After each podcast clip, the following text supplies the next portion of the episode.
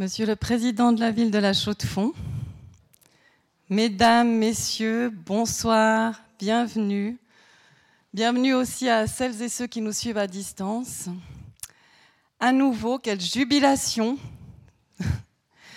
aujourd'hui de voir se concrétiser une soirée moult fois reportée. Je tiens à exprimer toute notre gratitude à notre invité David Le Breton de s'être prêté à ce jeu avec tant d'amabilité, jeu assez fatigant. En effet, Monsieur Le Breton devait initialement venir en avril 2020. Nous compter pourquoi la marche est une forme féconde de résistance à l'accélération de nos mondes. Et nous voici aujourd'hui, plus d'une année après, avec une pandémie qui a profondément transformé notre rapport au corps. Pendant cette période, la marche a connu un tel boom qu'en Suisse, l'hiver venant, les stocks de raquettes ont été dévalisés avant même la fin de la première neige. Mais avant d'en dire plus sur notre soirée, je vous rappelle l'événement de ce samedi hors de nos murs. C'est la troisième fois que je vous le rappelle. C'est Big Bounce, donc dans le cadre de Big Bounce, le grand rebond, ce partenariat imaginé avec le Centre de culture ABC LTPR, qui veut proposer une itinérance réflexive pour réfléchir à comment rendre notre avenir plus désirable. Pour ce rendez-vous samedi, nous invitons la MAPS, la Maison d'analyse des processus sociaux de l'Université de Neuchâtel, et des étudiants ont imaginé un dispositif multiple intitulé Univers de demain, qui veut esquisser les possibles d'une économie verte. Au programme, projection, conte, improvisation, table ronde, déambulation vous trouverez une description détaillée de ce programme, bien plus alléchant que ce que je vous ai dit maintenant parce que c'est très dense, sur le site, du site du Centre de culture ABC. Et attention, les réservations se font par leur plateforme. Et la semaine prochaine, il n'y aura pas d'événement ici, mais ce ne sont pas déjà les vacances. Au contraire, nous vous proposons début juillet une fin de saison festive pour compenser cette saison tronquée. Ainsi, le jeudi 1er juillet, le Club 44 présente la première de la pièce Plantasma-Gora de la compagnie neuchâteloise La Roulotte des mots. Créée cet hiver dans nos locaux vides, cette performance théâtrale propose une réflexion créative sur les mystères de la communication végétale.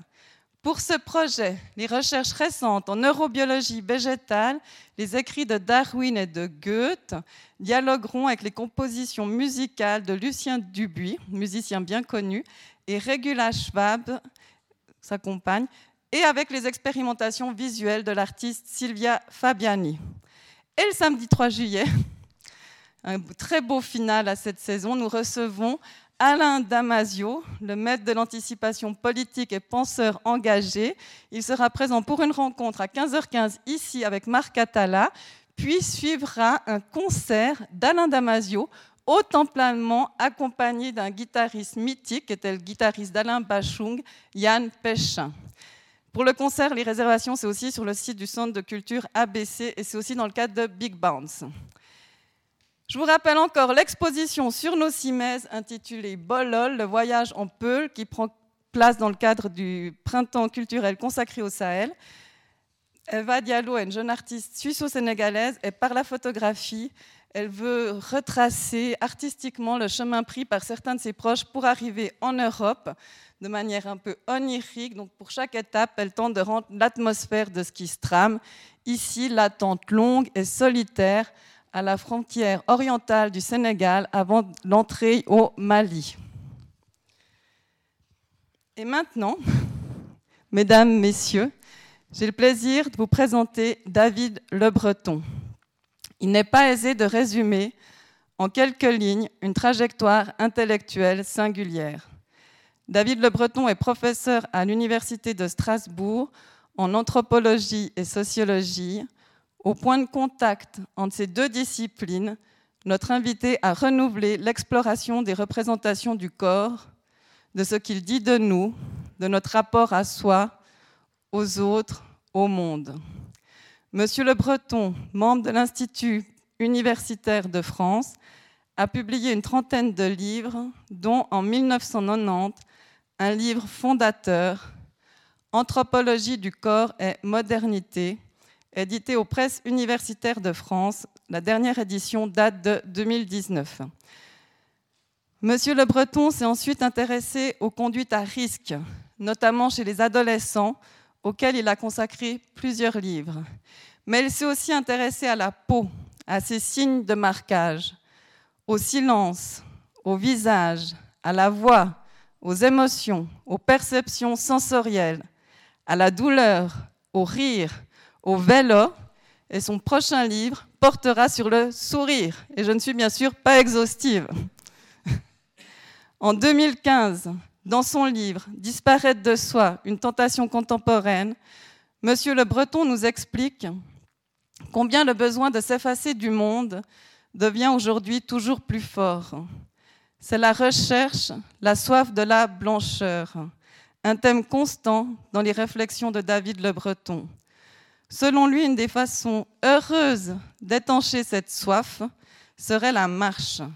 Monsieur Le Breton en a ainsi fait un terrain d'étude, lui consacrant spécifiquement trois ouvrages aux éditions Métayer. Pour les citer, en 2000, Éloge, Éloge de la marche, en 2012, Éloge des chemins et de la lenteur, et en 2020, Marcher la vie, un art tranquille du bonheur. Ces livres sont des petites pépites réflexives à savourer. Je ne sais pas si les trois sont sur le stand. Non, deux sont. Vous trouverez deux sur le. Un est épuisé, donc vous en trouverez deux sur le stand dressé par Payot, ainsi que tout un très riche choix de livres écrits par Monsieur Le Breton, mais aussi d'autres livres que vous avez conseillés et d'autres livres euh, en plus sur la marche. Merci beaucoup Vincent d'avoir préparé ce magnifique stand. C'est vraiment pour nous un partenariat très précieux. À la lecture de chacun de ces livres, donc de ceux sur la marche, nous nous baladons aussi dans la littérature du fait de leur riches et nombreuses citations. Le style est personnel, libre, et il nous révèle combien vous êtes, Monsieur le Breton, un marcheur dans l'âme. Ce soir, en prolongement de votre dernier livre, Un ode puissant à la liberté, vous nous parlerez de mise en jeu heureuse de l'être. En vous lisant, j'ai pris conscience de combien nous avons besoin de prendre congé de nous pour être plein du reste. Pour que, pour vous citer, on n'existe plus dans le monde, mais on existe soudain le monde. C'est extrait de votre dernier livre, Marcher la vie, qui est le titre de la conférence ce soir. Celle-ci est votre première rencontre publique, si je ne compte pas celle donnée ce matin au lycéen ici à la Chaux-de-Fonds. C'est vraiment un privilège pour nous de célébrer un peu votre retour à une tribune en chair et en os d'autant que je sais combien vous êtes sollicités dans le monde entier, et ce sans surprise parce que vos livres sont traduits dans une multitude de langues. Mesdames, Messieurs, je vous souhaite donc une très belle pérégrination, en cette si précieuse compagnie, et je laisse la parole à notre invité.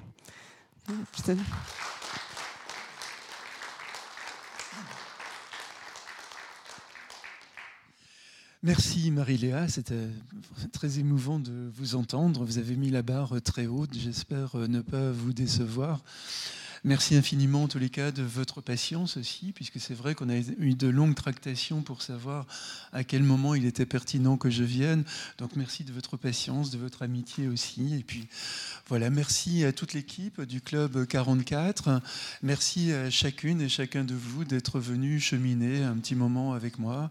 Merci à la librairie Payot de, aussi d'être venu avec un certain nombre de livres, dont un certain nombre de, très très beaux livres de marge repérer le Peter Mathiesen, le Léopard des Neiges, que je trouve euh, l'un des plus beaux livres euh, sur la marche, et puis aussi évidemment l'immense Nicolas Bouvier, dont je, je, disais ce matin combien c'était finalement euh, le, chercheur, l'homme, entre guillemets, qui m'a sans doute le plus inspiré, même dans mon travail d'anthropologue ou de sociologue, le rappel permanent de la saveur du monde, de, l'intensité d'être dans l'instant, et je pense que parfois la sociologie, l'anthropologie a trop tendance à oublier ça, oublier les palpitations en quelque sorte de la vie quotidienne. Et je crois que Nicolas Bouvier a été un immense auteur euh, en la matière et donc nous donne de grandes leçons aussi à nous en tant, dans les sciences humaines et sociales. Alors, je vais donc euh, vous parler de, la marche un peu comme une forme de résistance. Résistance dans la mesure où la marche paraît un peu à contre, à contre-temps, dans ce monde de vitesse, de fulgurance, etc. C'est un monde aussi à contre-corps, euh, puisque c'est une manière de retrouver le corps, de retrouver l'effort, de retrouver la sensorialité, dans un monde qui tend plutôt à les occulter, euh, à mettre le corps entre parenthèses. J'aime bien dire aussi que marcher, c'est prendre le contre-pied hein, de, toutes ces valeurs euh, contemporaines qui, qui nous écrasent quelque peu. Une manière de reprendre corps aussi dans son existence, de remettre les pieds sur terre dans tous les sens du terme. Alors pour rebondir rapidement sur euh, des propos de Marie-Léa. Euh, c'est vrai que mes livres sur la marche ne sont pas des livres d'anthropologues ou de sociologues, même si j'imagine qu'ils sont nourris évidemment de mon expérience en la matière. C'est plus une espèce de flânerie avec d'innombrables auteurs. Je, suis un très très grand lecteur hein, depuis tout petit, donc je, ne cesse de lire, mais aussi de, de lire des romans, des, des fictions, etc., et pas seulement des livres de sociologie, d'anthropologie ou de philosophie ou de psychologie. Et donc, dans, ces trois petits livres sur la marche, j'ai voulu rendre hommage aussi à un certain nombre d'auteurs, euh, de marcheurs écrivains, d'écrivains marcheurs euh, qui ont évoqué leurs itinéraires. Et l'un de mes grands bonheurs, c'est de les citer, euh, un peu comme si ces trois livres étaient écrits en, cheminant à, plusieurs. Euh, et on se dit, mais euh, où est-ce qu'on va, manger aujourd'hui? Alors Stevenson raconte une anecdote, euh, euh Bachot au Japon raconte une autre, Jacques Lacarrière encore une autre, etc. Puis moi je me rappelle d'un truc qui m'est arrivé, j'en parle aussi. Et tout le livre est conçu un peu comme ça, comme une espèce de déambulation en commun où on échange sur des moments, des moments importants de nos différentes marches. C'est ma manière aussi de rendre. On est un peu en sociologie, on connaît bien les travaux de Marc le mot sur le don, le contre-don. Eh bien, le contre-don là, du, lecteur, c'est aussi d'amener, de, rendre le, bonheur de lecture que j'ai pu avoir en citant euh, des auteurs qui m'ont profondément touché, en espérant que d'autres lecteurs se saisiront de ces, citations, de ces fragments pour aller directement euh, euh, voir lire ces auteurs. Voilà, c'est presque, des livres aussi d'éloge de la lecture d'une certaine manière. Voilà. Non pas que je m'efface, ce serait à un peu même presque prétentieux de le dire, mais c'est vraiment une sorte de cheminement en commun et j'aime beaucoup cette idée-là. Disparaître de soi, effectivement, Marie-Léal l'a souligné, là c'est vraiment une disparition heureuse de soi. Parce que dans mon livre Disparaître de soi, j'ai plutôt évoqué les moments très douloureux où on n'a plus envie de vivre, où on est dans, dans des dépressions, des burn-out, même parfois dans Alzheimer, dans dans des formes, de, des formes tragiques de disparition. C'était plus ça qui était le centre de, de, gravité de, mon livre. Hein, les, moments où on s'abandonne, mais où on s'abandonne parfois éventuellement pour le pire, même si on revient un jour, euh, même si on retrouve sa place à l'intérieur du lien social. Il y a eu un moment où on a été euh, très fracturé par le monde et où on n'a plus eu envie vraiment de vivre. Et c'est évidemment la disparition de soi, je l'ai rencontré en permanence dans tout mon travail sur les conduites à risque de nos jeunes, parce que beaucoup des conduites à risque de nos jeunes sont des, formes également de disparition de soi à travers l'alcoolisation, à travers la drogue, à travers la vitesse sur les routes, hein, qui est une autre manière de ne plus être là, à travers la violence. Hein. il y a une espèce de vertige dans la violence, dans la délinquance, qui, qui fait que certains jeunes en grande détresse euh, dans ce type de, comportement. Voilà, mais c'est aussi le vertige de l'anorexie qui flotte dans son corps. Euh, vous voyez, on retrouve énormément des figures de la disparition, euh, mais des disparitions douloureuses dans les conduites à risque de nos jeunes. Mais là, il y a évidemment des moments dans la vie où on est dans des disparitions tout à fait heureuses, tout à fait jubilatoires, et marcher. C'est bien une manière de prendre congé de soi, en effet, puisque quand on est sur les sentiers, plus personne ne vous connaît, vous n'avez de compte à rendre à personne dans les fermes auberges où, on rencontre d'autres marcheurs, on n'échange pas nos cartes de visite pour dire attention, moi je suis député, attention, moi je suis euh, médecin, j'ai une chaire à l'université, etc. On s'en fout complètement. On est... Et donc on va rencontrer, j'aime bien dire qu'on peut rencontrer son écrivain préféré. Euh, on a rêvé toute sa vie de le rencontrer, on va peut-être passer une heure à discuter avec lui, mais on ne saura absolument pas que c'était lui. Voilà, et c'est ça, il y a une espèce de démocratisation formidable de la marche, même si je sais bien qu'il y a quand même moins de milieux populaires ou de milieux ouvriers qui marchent. Mais en tous les cas, quand on est sur les sentiers, il n'y a plus ces hiérarchies sociales, et c'est un univers de rencontres, de de plaisir, d'échange plutôt sur euh, nos, différentes, euh, nos différents souvenirs de marche, etc. Donc voilà, effectivement, c'est une belle alternative quand on est un peu paumé, quand on j'en parlerai peut-être d'ailleurs un peu tout à l'heure, hein, parce que je pense que la marche est guérison toujours, hein, guérison de la dépression, de la déprime, de périodes de séparation, de deuil, euh, de les moments où on est paumé, mais aussi c'est un endroit où on va guérir un certain nombre de pathologies. Voilà. mais je donnerai quelques exemples tout à l'heure euh, de cela. Voilà. Donc, euh, je, vais prendre quelques mots-clés pour euh, avancer mon propos, puis de temps en temps, j'essaierai de lire mon texte, notamment pour vous faire des, quelques citations au cours de route d'auteurs.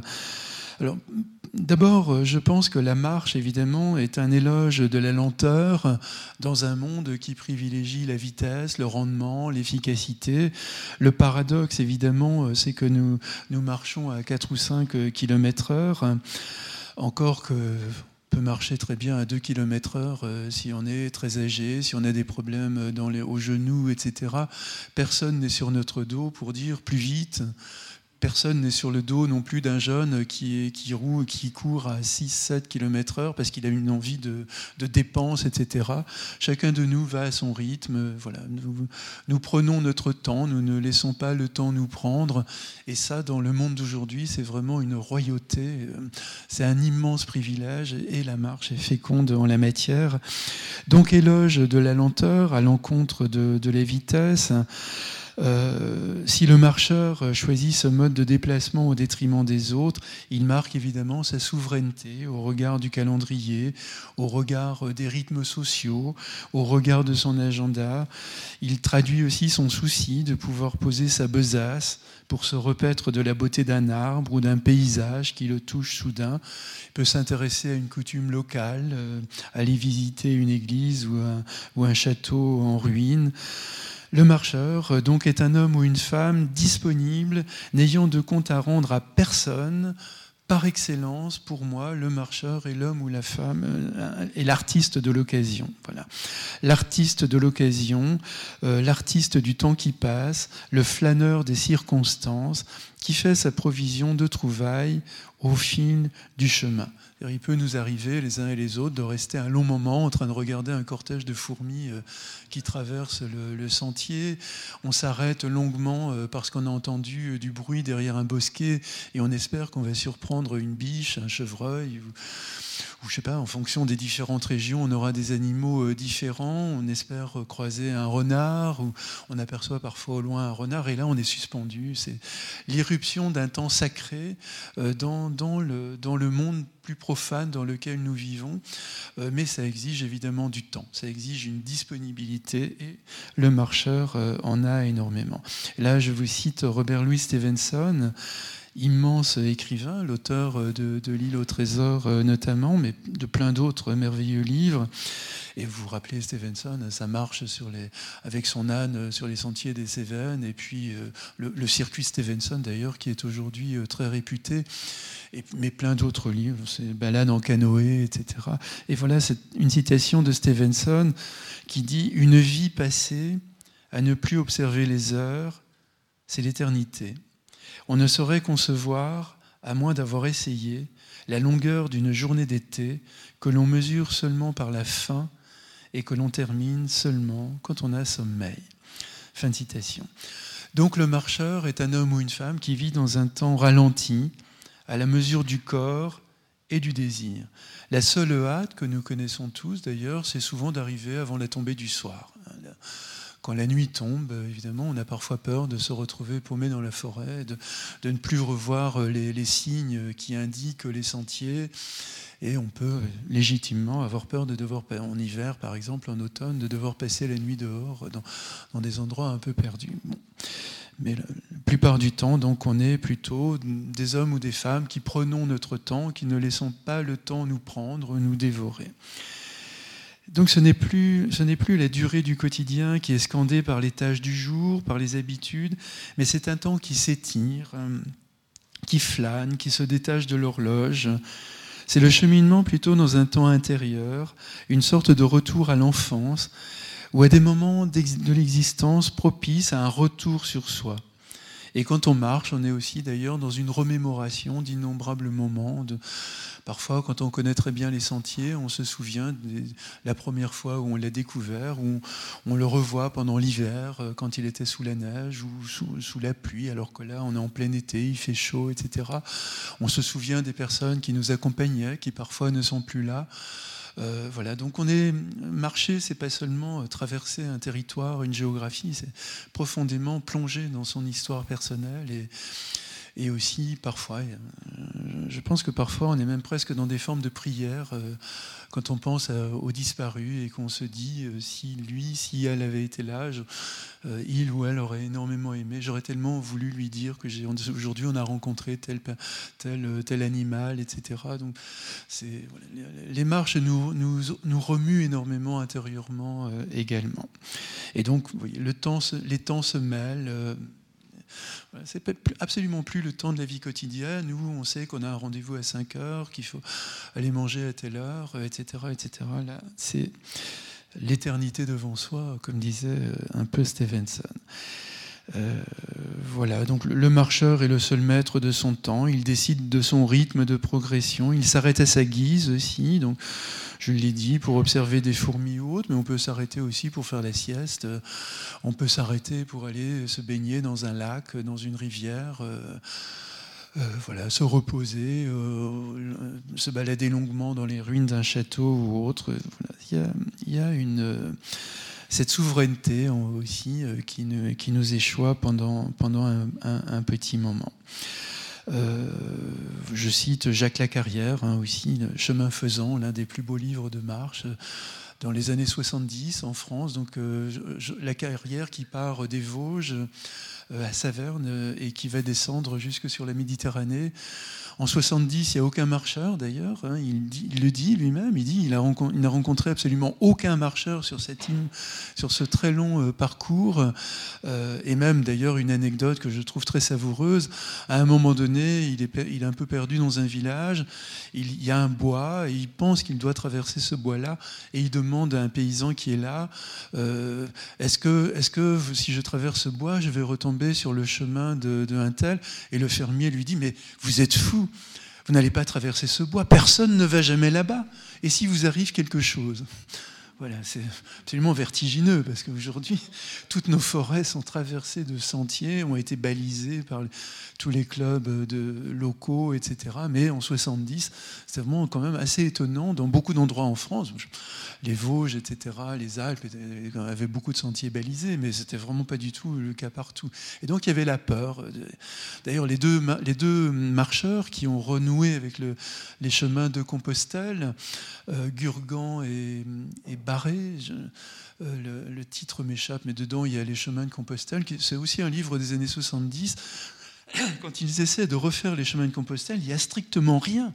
Il y a plein de, de, chemins qui ont été privatisés, il y a des ronces partout, etc.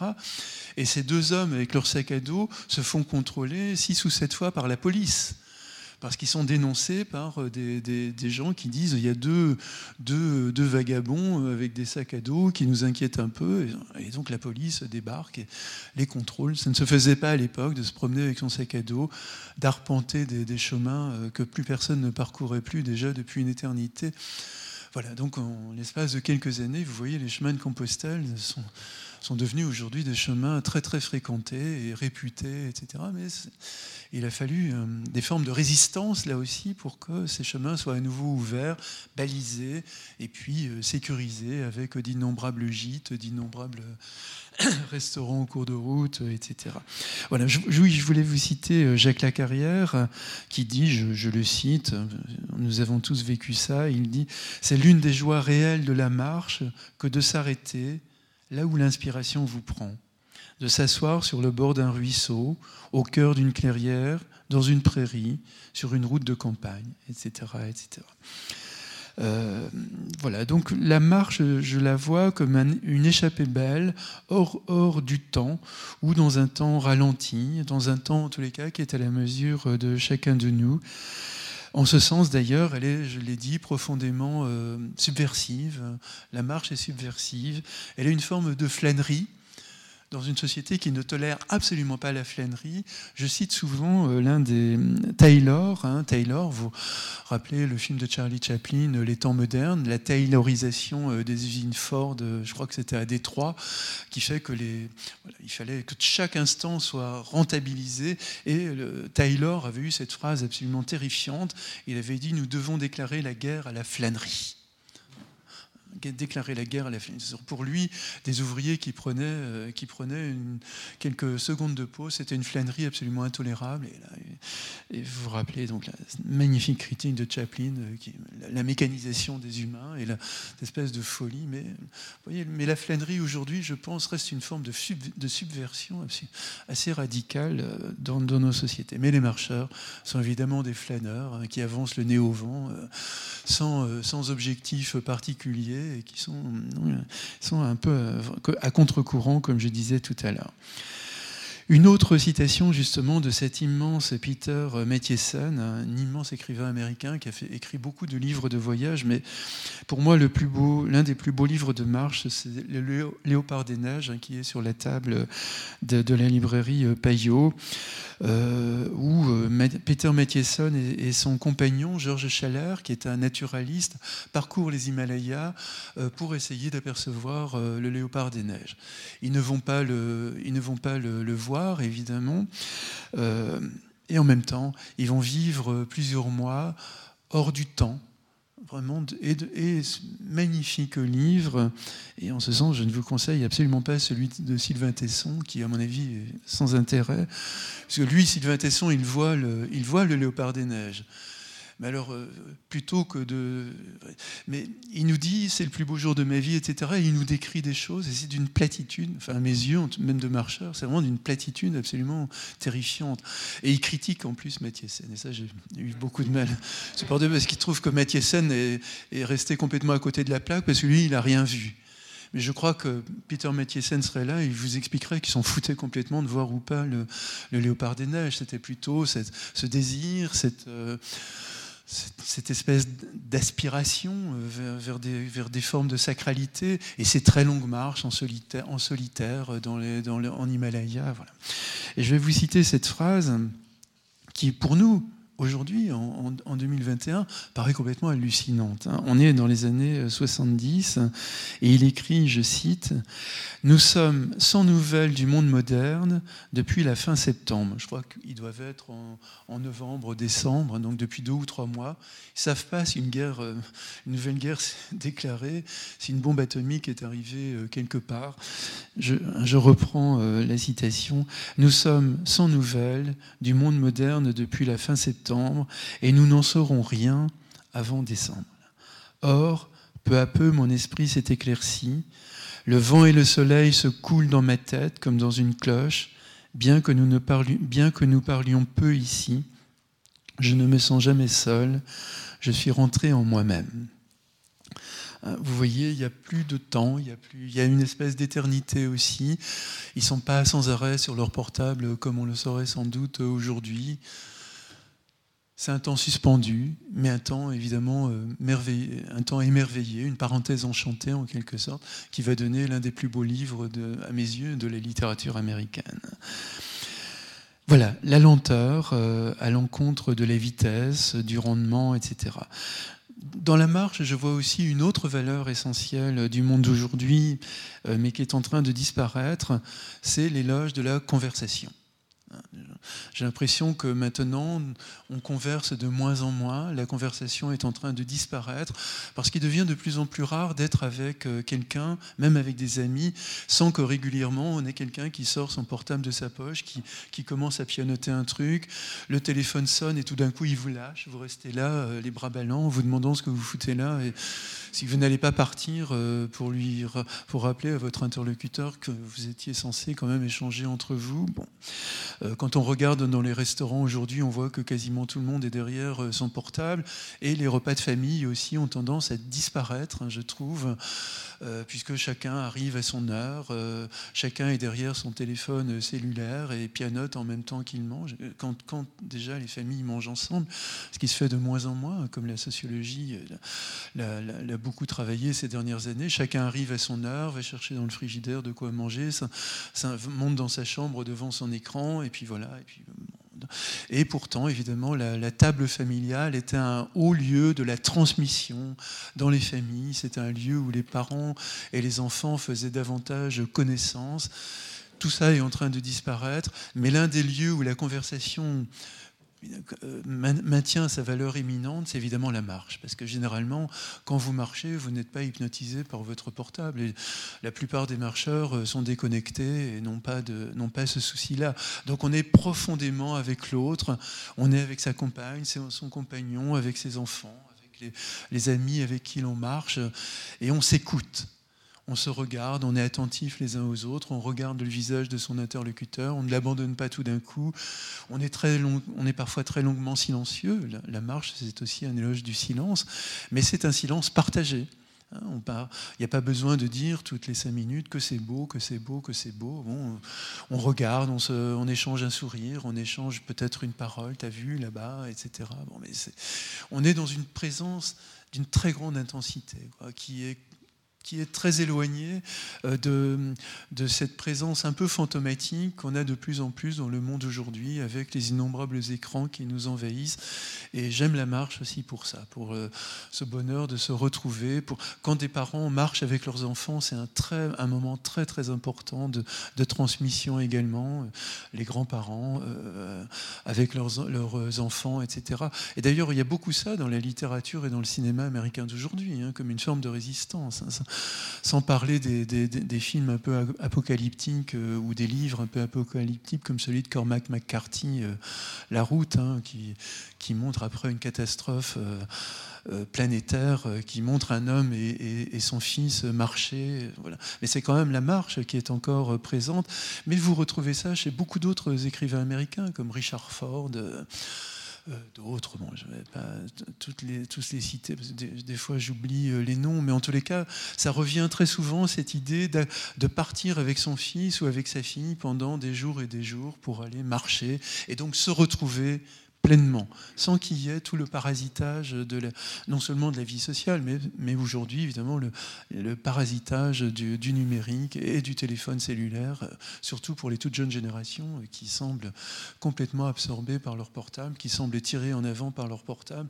Là, le, bonheur encore de beaucoup de forêts, c'est que, heureusement, les réseaux ne fonctionnent pas. Euh, donc on peut euh, le, laisser chez soi ou, à la limite l'avoir dans sa poche si on a peur de se perdre, mais en tous les cas, on n'est pas appris en permanence par ça. Donc, euh, éloge de la lenteur, éloge de la conversation, éloge de la gratuité aussi, parce qu'on pourrait nous dire marcher, mais c'est complètement débile, ça ne rapporte rien, on n'est absolument pas dans l'utilitarisme, ça nous rapporte quelques heures de, bonheur, de tranquillité. Parfois, sur des longues marches, c'est beaucoup plus long, mais on peut marcher pendant des semaines ou des mois, mais on n'est pas dans le profit, le profit économique et autres, on est dans des valeurs qui sont complètement différentes, qui sont complètement à contre-courant, comme je le disais tout à l'heure, c'est la gratuité, c'est retrouver la beauté du monde sans avoir de compte à rendre, sans, sans avoir de, de, nécessité économique euh, à le faire. Un autre point aussi euh, que, que, nous aimons, je crois tous dans la marche, c'est que c'est un, retour à l'élémentaire. élémentaire de la condition humaine, hein, du corps, pour le dire autrement, contre les technologies. Hein, nous sommes euh, aujourd'hui euh, entrés dans l'ère de l'humanité assise, comme je dis euh, souvent. Et on est assis derrière les volants de nos voitures, on est assis derrière nos écrans, on est assis derrière nos bureaux, et on comprend qu'effectivement un certain nombre de, gens aujourd'hui nous disent que le corps est inutile, superflu, qu'il faut liquider le corps. C'est le thème du transhumanisme qui a quand même un succès assez considérable dans nos sociétés et qui considère que tout le malheur du monde vient du corps, qui nous fait perdre du temps, euh, etc. Ils ne rêvent que de télécharger leur esprit euh, sur euh, des supports, des supports numériques ou de, de, cyborgiser leur corps avec tout un tas de prothèses qui éviteront la fatigue, qui nous rendront plus ou moins, pas, immortels, mais en tous les cas qui nous rajouteront des, des décennies de vie, etc. Mais les marcheurs font un retour à l'élémentaire de la condition humaine dans la mesure où nous renons avec nos premiers ancêtres. Il y a quelques millions d'années, les premiers spécimens euh, humanoïdes qui se sont redressés, qui, qui ont libéré leurs leur deux mains d'ailleurs, et progressivement, on va avoir les, premières, euh, les premiers artisans. Enfin, il y aura cette habileté, justement, manuelle, euh, où ils forgeront les silex, ils travailleront le métal, etc. Mais en même temps, les techniques de chasse également vont être favorisées par la libération des mains. C'est l'invention du visage aussi, parce que le, redressement, la verticalisation, c'est le, le fait de perdre son museau, entre guillemets, et avoir la spécificité d'un visage, la singularité d'un visage. Donc finalement, nous sommes les héritiers de ces hommes, de ces femmes de, qui remontent à quelques millions d'années pour les premiers. Pour l'espèce humaine telle, telle que nous la représentons, elle est évidemment un peu plus récente. Mais en tous les cas, quand nous marchons avec les ressources uniquement de notre corps, eh bien, nous retrouvons la condition humaine, nous retrouvons également nos ancêtres d'il n'y a pas très longtemps, je crois qu'un certain nombre d'entre nous, nous avons connu une époque où les gens allaient plutôt à pied à leur boulot, ou des fois en vélo encore, et puis progressivement, à partir des années 50, 60, la voiture a tout grignoté, a, colonisé toutes les villes, a colonisé tout l'espace. Euh, euh, et puis donc on s'est déplacé de moins en moins à pied. Et puis, voilà. et puis du coup, la, marche est devenue un peu anachronique. C'est plutôt l'emblème, ça a été longtemps l'emblème des pauvres. Ça le reste évidemment pour une immense, pour une grande partie de l'humanité. Où ceux qui marchent en Asie, en Amérique latine, c'est ceux qui n'ont pas les moyens d'acheter un vélo, une mobilette ou une moto ou une voiture. Mais dans nos sociétés, donc la marche est devenue un loisir, un choix et, même un, un bonheur. Mais c'est le retour au corps, c'est le retour à l'élémentaire de l'effort, euh, tel que nous pouvons, chacun d'entre nous, le, mesurer avec euh, nos muscles. On peut marcher des heures ou parfois on a, on a des problèmes de santé. On, peut, on ne peut malheureusement euh, marcher, on, doit marcher beaucoup moins longtemps. Euh, je, crois que je voulais vous lire. ah oui, je, vais vous citer aussi cet immense auteur qui, moi, m'a beaucoup touché. C'est Doug Peacock, un, grand auteur américain qui est édité chez Gallmeister. Euh, l'un des, grands éditeurs français qui diffuse une littérature américaine absolument prodigieuse. Et Doug Peacock est un personnage bouleversant parce qu'il a été emporté par la guerre du Vietnam. Il été profondément traumatisé par ce qu'il a vécu, non pas parce qu'il a tué d'autres personnes, il était plutôt secouriste, mais il a vu des choses qui l'ont profondément écœuré. Et quand il est rentré aux États-Unis, il a, il a fui vraiment l'humanité. Il est parti dans, les, dans, des, dans des endroits dans le wilderness, hein, dans le monde sauvage américain, et il s'est passionné pour les grizzlies. Donc ils sont quand même des, des, grizzlies sont relativement dangereux et il vivait dans la proximité des grizzlies, un peu dans des formes d'ordalie. Euh, après avoir vécu l'ordalie de la guerre, c'est de, le risque de mourir à chaque instant et, autres. Mais il, mais il, a repris le contrôle. Quand on est en guerre, évidemment. Euh, ce c'est pas du tout vous qui l'avez décidé. Mais lui, en allant euh, se balader dans les réserves, dans les endroits complètement paumés, où parfois il n'avait pas le droit d'aller d'ailleurs, et en observant les grizzlies à quelques centaines de mètres, en se rapprochant de très près, ben, progressivement il s'est réconcilié avec la vie et il a fait des très très longues marches dans une très très grande solitude pour s'apaiser, pour euh, se calmer de toutes les visions d'horreur qu'il avait. Ça s'appelle une, une, guerre dans la tête. Hein, si vous voulez lire ce livre, Une guerre dans la tête, traduit magnifiquement aussi tout ce qu'il a vécu. Et donc cette réconciliation avec, euh, avec son existence, elle est aussi en termes de santé. Bon là, je ne le cite pas pour quelque chose de très grandiose, mais quelque chose qu'on a tous vécu aussi, ou, ou, ou qu'en tous les cas un certain nombre ont pu vivre. Il écrit que quand il marche, donc quand il est paumé, bon là c'est la, marche comme guérison, j'en reparlerai un petit peu tout à l'heure, mais là c'est aussi la marche comme retour à la santé, entre guillemets. Hein. Je, le cite, il écrit qu'après quatre ou cinq jours de marche, dans une grande solitude, je le cite, Je perds toute envie de caféine, d'alcool, de sucre, de graisse, de sel. À la place, je réponds à mes besoins physiologiques les plus élémentaires avec une extrême parcimonie. Voilà.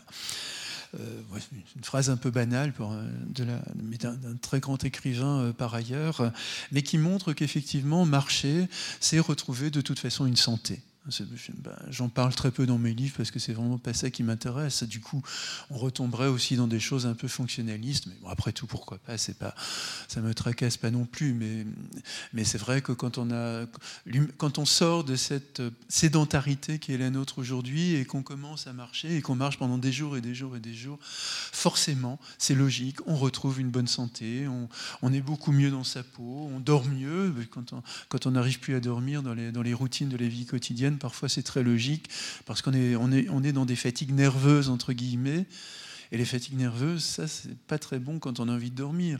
Donc, par contre, la fatigue physique, quand on a marché 3-4 heures dans la journée, bah, le soir, on a, on a envie de dormir, on est fatigué. Mais c'est une bonne fatigue, c'est pas du tout la mauvaise fatigue, justement, d'une journée de boulot où on a été pris dans, tout le, dans le stress de son travail, pris dans les embouteillages, etc. D'ailleurs, souvent, il nous arrive de dire Je suis complètement épuisé aujourd'hui, je sais pas ce que j'ai fait pourtant mais c'est bien parce qu'on n'a pas été pris dans ses propres rythmes, on a suivi d'autres rythmes. Mais quand on marche, ben on, est, on est fatigué, mais c'est la bonne fatigue qui fait qu'on prend une douche ou un bain euh, émerveillé. Hein, de, la, ou, moi, ce que j'adore, ben, c'est me baigner dans un lac, dans une rivière. À chaque fois que j'ai cette chance, je me sens, euh, j'ai l'impression de, flotter. Dans, voilà, il y a la fatigue accumulée, la fraîcheur de l'eau. Vous sortez de l'eau, vous avez l'impression que vous, êtes dans une renaissance, véritablement. Comme si l'eau vous, vous avez massé, vous avez enveloppé de tendresse, je ne sais pas. Je, pense plus à, plus à l'eau courante, évidemment, euh, qu'à la, mer, parce que avec le sel, c'est déjà un petit peu plus compliqué quand on marche l'été. Mais même, aller se baigner au bord de la mer, quand vous êtes, par exemple, sur le sentier des douaniers en Bretagne, quand, même, quand on marche sous la chaleur, ça fait du bien de retrouver un peu de fraîcheur. Mais rien ne vaut un lac, une rivière, un ruisseau. Et ça, ça, laisse des souvenirs euh, impérissables dans, nos mémoires, à mon avis. Voilà. Donc le, le retour à l'effort, hein, mais un effort euh, que chacun contrôle. C'est pas l'effort où on est forcé à marcher. C'est pas, c'est pas non plus euh, l'effort des personnes sans abri qui doivent marcher toute la journée euh, pour aller d'un lieu à un autre, pour manger, pour euh, faire la manche, pour retrouver un endroit pour dormir le soir. Là, c'est une marche paisible avec un effort qu'on décide par soi-même, avec un équipement aussi qu'on connaît bien. Donc, on va pas marcher avec des mauvaises chaussures ou ou si on, fait, si on commet l'erreur d'acheter des chaussures neuves euh, avant de partir, et qu'évidemment, forcément, avoir mal aux pieds, ben on va, la fois suivante, on comprend qu'il vaut mieux partir avec des chaussures auxquelles on est bien accoutumé pour éviter les mauvaises surprises.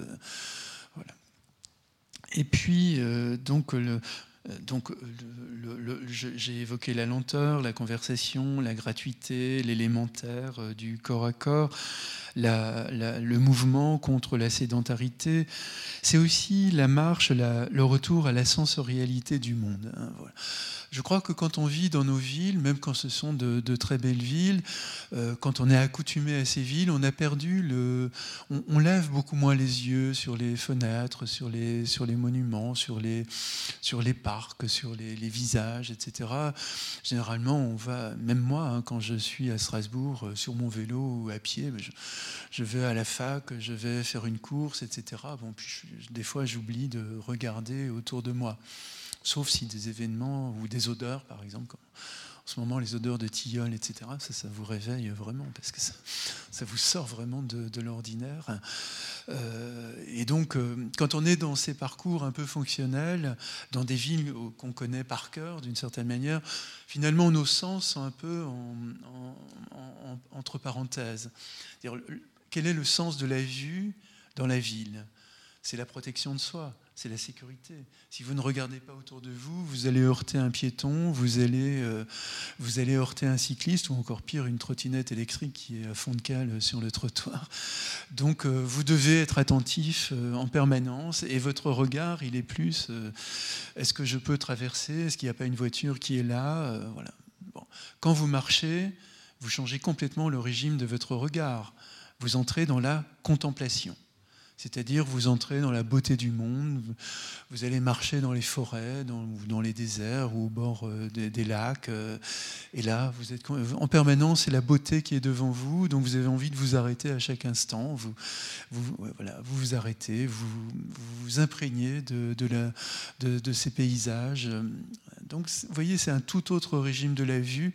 Et puis, on voit des choses qu'on a, perdu a perdu de vue, si j'ose dire, dans la ville. Les animaux, les, fleurs, les arbres. Et on a envie de s'arrêter partout pour euh, regarder une fleur de plus près observer des animaux de plus près quand on a la chance d'en apercevoir. Vous voyez, c'est la remise en mouvement aussi de la vue qui est beaucoup plus aseptisé dans la vie courante. Sauf si on est un touriste, évidemment. Moi qui suis un touriste à, la chaux de fond, j'ai regardé, j'ai ouvert les yeux, j'ai découvert des, tas de choses. Si on marche dans Rome, si on marche dans, Paris, etc. Et évidemment, il y a des, des, villes qui suscitent notre admiration, notre émerveillement en permanence parce qu'on ne les connaît pas du tout. Mais nous sommes des touristes dans la ville et nous ne sommes pas les citadins qui vivons en permanence dans la ville. Alors, on peut continuer. Les odeurs, par exemple, hein, quand on est en ville, les odeurs n'existent quasiment pas de rares endroits. J'évoquais les tilleuls parce que dans mon parcours de cycliste, plutôt d'ailleurs que de marcheur, il y a un moment donné, pour aller au centre-ville, il y a peut-être 200 mètres de tilleuls. Et là, ces derniers jours, j'étais assez euh, dans l'enchantement parce que je, commençais déjà à sentir les, tilleuls sur la piste cyclable. Il n'y a pas longtemps, c'était les odeurs de lilas qui pouvaient aussi vous saisir dans vos balades. Bon, je, je ne connais pas toutes les fleurs, mais très souvent, en marchant, je suis aussi, euh, ma compagne souvent me, nomme les fleurs, mais quand on marche, on a, souvent on est imprégné d'odeurs, mais de bonnes odeurs. Ce n'est pas les odeurs du McDo euh, du coin ou, ou des odeurs euh, d'essence ou autre. Donc dans la ville, je dirais, la plupart du temps, on ne sent rien. Mais quand on marche, on sent énormément de choses, des, des odeurs saisonnières aussi d'ailleurs. On ne sent pas du tout la même chose au printemps, en été, en hiver. Après la pluie, aussi la pluie fait remonter des tas d'odeurs. C'est un moment euh, assez éblouissant, je trouve. Euh, voilà. Puis aussi la grande chaleur qui fait que parfois on entend, des, on entend le craquement des, des, pommes de pin, de sapin ou autres. Mais en même temps, on sent des odeurs, euh, des odeurs de chaleur qui sont un peu, un peu étonnantes, auxquelles on n'est on pas non plus très habitué. Donc euh, la, marche, c'est le retour à, la vue, aux odeurs, au goût aussi, j'ai envie de dire, parce que dans, les, dans les semaines qui viennent, par exemple, dans les Vosges, vous allez avoir des des, myrtilles absolument partout, euh, des fraises sauvages.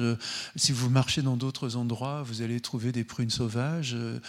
et puis en automne, des champignons. Enfin, voilà, aussi, si vous marchez en Grèce, ce seront peut-être plutôt des citrons sauvages, des, oranges sauvages, je ne sais pas. Mais chaque région, finalement, nous, nous offre sa, sa ces provisions de, pour le marcheur euh, qui peut euh, ramasser des choses, être, redevenir, euh, redevenir cueilleur hein, comme nos ancêtres, pas des chasseurs. Je crois que l'esprit de la chasse est assez opposé à l'esprit du marcheur, mais en tous les cas, nous redevenons des cueilleurs très souvent. Et voilà. Donc là aussi, même, vous voyez, même le goût est sollicité.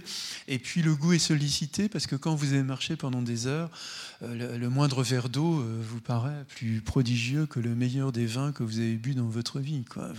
Le moindre sandwich euh, vous paraît prodigieux. Vous avez une telle fringale. Et si par bonheur vous arrivez dans une ferme auberge et que vous pouvez choisir votre plat et qu'on vous apporte un plat, quelle jubilation, quoi, quel émerveillement, quel bonheur. On mange avec une faim terrible. Voilà, c'est une restauration, restauration dans les deux sens du terme. Finalement, on restaure le goût de manger parce qu'on mange avec, faim et on boit avec soif. Et, c'est aussi d'autres moments euh, de joie euh, pour le marcheur. Donc même le goût, vous voyez, est sollicité dans la marche.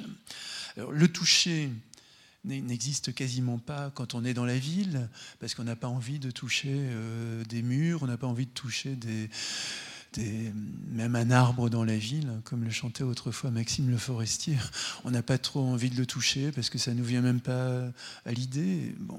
Par contre, quand on marche, on a envie de toucher des feuilles, on a envie de toucher l'écorce d'un arbre parce qu'on n'a jamais vu un arbre comme ça.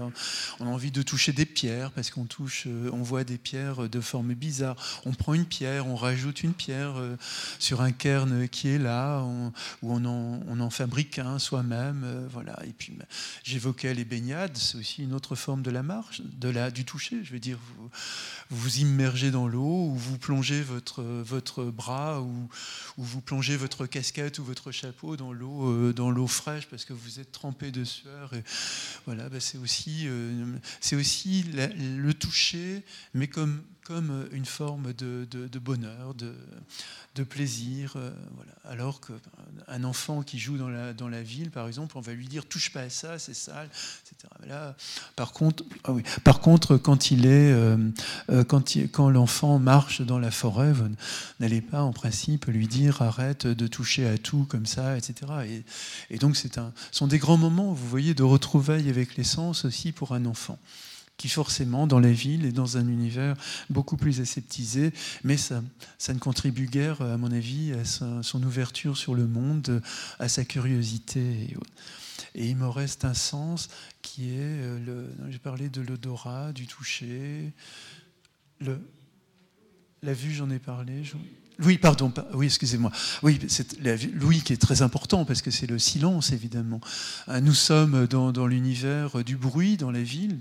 Comme il y a des voitures absolument partout, c'est difficile, des, travaux, etc. C'est très difficile d'aller dans des endroits silencieux sauf généralement dans les parcs, euh, les parcs publics, les édifices religieux également. Là, si vous entrez dans, une église, vous êtes sûr de, connaître des moments de silence, mais il faut chercher le silence. Le silence est devenu une denrée très rare dans nos sociétés occidentales. Il y a une marchandisation du silence aussi.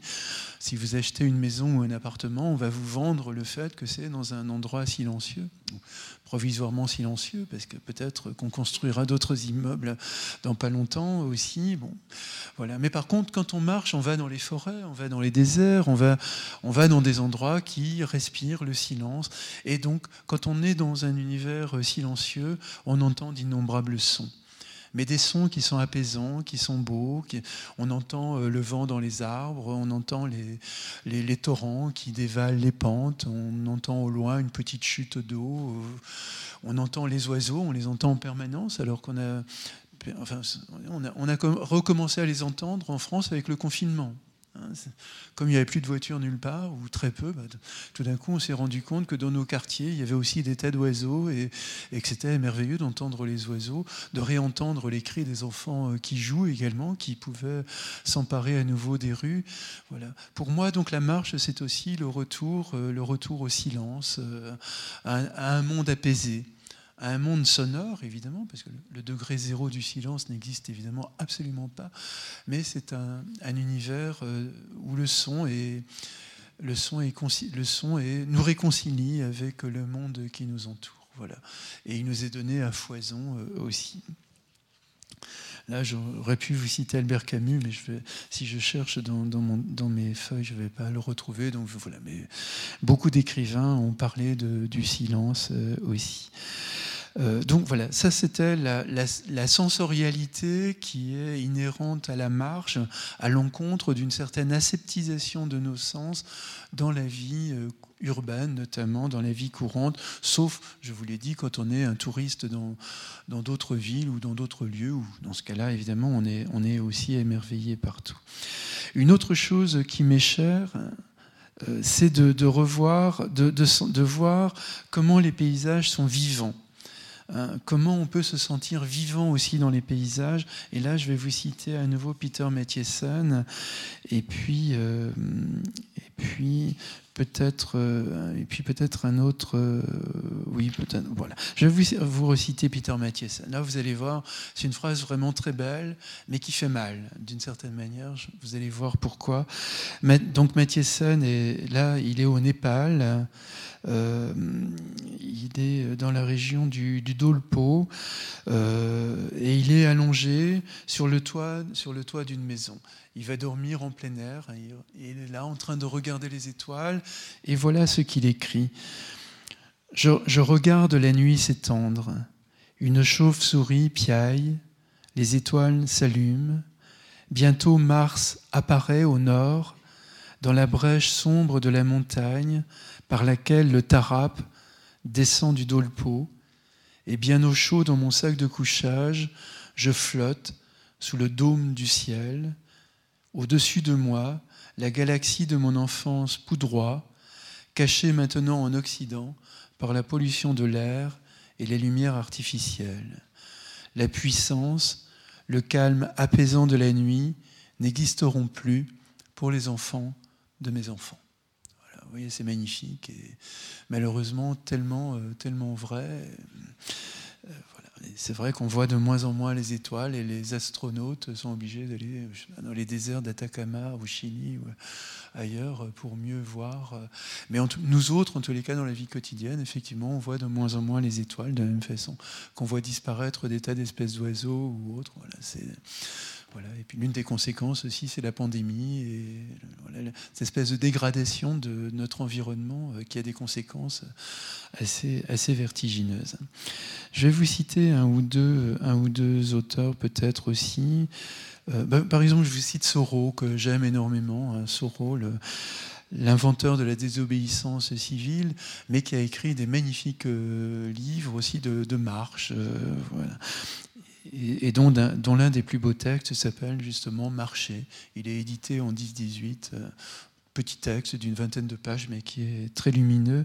Et là, dans ce texte, il décrit une... Euh, non, il décrit, c'est Walden, hein, j'ai oublié de citer Walden, qui est pour moi l'un des plus beaux livres de l'histoire de la littérature, hein, quand Soro euh, abandonne la ville de Concorde, qui n'est pas très loin par ailleurs, mais il va vivre autour de son étang, tout seul, pendant une année entière, il va recevoir des amis, évidemment, mais il, choisit la solitude et, il va énormément marcher autour de Valden. Et là, c'est une citation de, cela euh, que je trouve magnifique. Mais c'est plus sur la lumière, sur la qualité de la lumière. Mais là aussi, quand on est dans les villes, on, on oublie la lumière. Et on, oublie que les paysages n'ont pas, la même, pas la même lumière. Euh, Alors, je vous, je, vous je vous cite Soro qui écrit Un jour, au mois de novembre, nous eûmes un remarquable coucher de soleil. Je marchais dans une prairie où un ruisseau prenait sa source, lorsqu'enfin le soleil, juste avant de disparaître au terme d'un jour gris et froid, atteignit une couche claire à l'horizon. Alors, la plus douce, la plus lumineuse clarté matinale tomba sur l'herbe sèche, sur la cime des arbres à l'horizon opposé, et sur les feuilles des chênes verts à flanc de colline. Nous marchions dans une lumière si pure et si claire, dorant l'herbe et les dorant l'herbe, pardon. Nous marchions dans une lumière si pure et si claire, dorant l'herbe et les feuilles sèches, une clarté tellement douce et sereine que je pensais ne m'être jamais baigné dans un tel flot d'or, sans le moindre murmure, ni la moindre ride à la surface. Voilà, vous voyez, phrase magnifique, mais qui fait partie aussi de ces belles surprises qu'on a parfois en marchant. Et là, je, ne résiste pas au plaisir de vous citer Henri Miller, qui est cité évidemment pour ses grands textes très subversifs autour de la sexualité, mais aussi des, très beaux textes euh, sur, sa, sur son enfance, par exemple, aux États-Unis. Mais là, c'est aussi un, livre magnifique, ce qu'il a écrit sur la Grèce, hein, euh, et dont euh, c'est le titre m'échappe euh, tout de suite. Bon, c'est un livre en livre de poche, en tous les cas. Si vous aimez la Grèce, à mon avis, vous n'avez pas pu le louper. Euh, et, là, cette phrase absolument sublime, je trouve, une des plus belles phrases que je connaisse. Il dit En Grèce, on est pris du désir de se baigner dans le ciel. Hein, se baigner dans le ciel. C'est vraiment une métaphore absolument sublime parce qu'on ressent ça dans cette luminosité incroyable, dans ces bleus incroyables de la Grèce. on a envie de plonger, baigner dans le ciel. Et il ajoute, euh, euh, voilà, on voudrait se débarrasser de tous ces vêtements, prendre son élan et sauter dans les yeux. Pierre et ciel ici se marient. Voilà, euh, je vous cite aussi, puis je vais, m'arrêter pour qu'on ait le temps de, parler, mais c'est Jean Grenier, qui est un merveilleux écrivain aussi. C'était le, professeur de philosophie d'Albert Camus à Alger. Euh, et qui a écrit notamment sur la Méditerranée des textes que je trouve magnifiques. Il a aussi écrit Les îles, qui est un très très beau livre sur le voyage.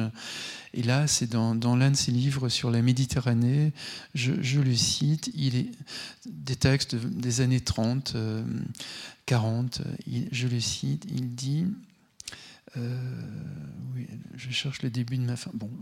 Jean Grenier évoque un jour où il monte sur les, hauts de Santa Cruz à Oran. Je cite la phrase.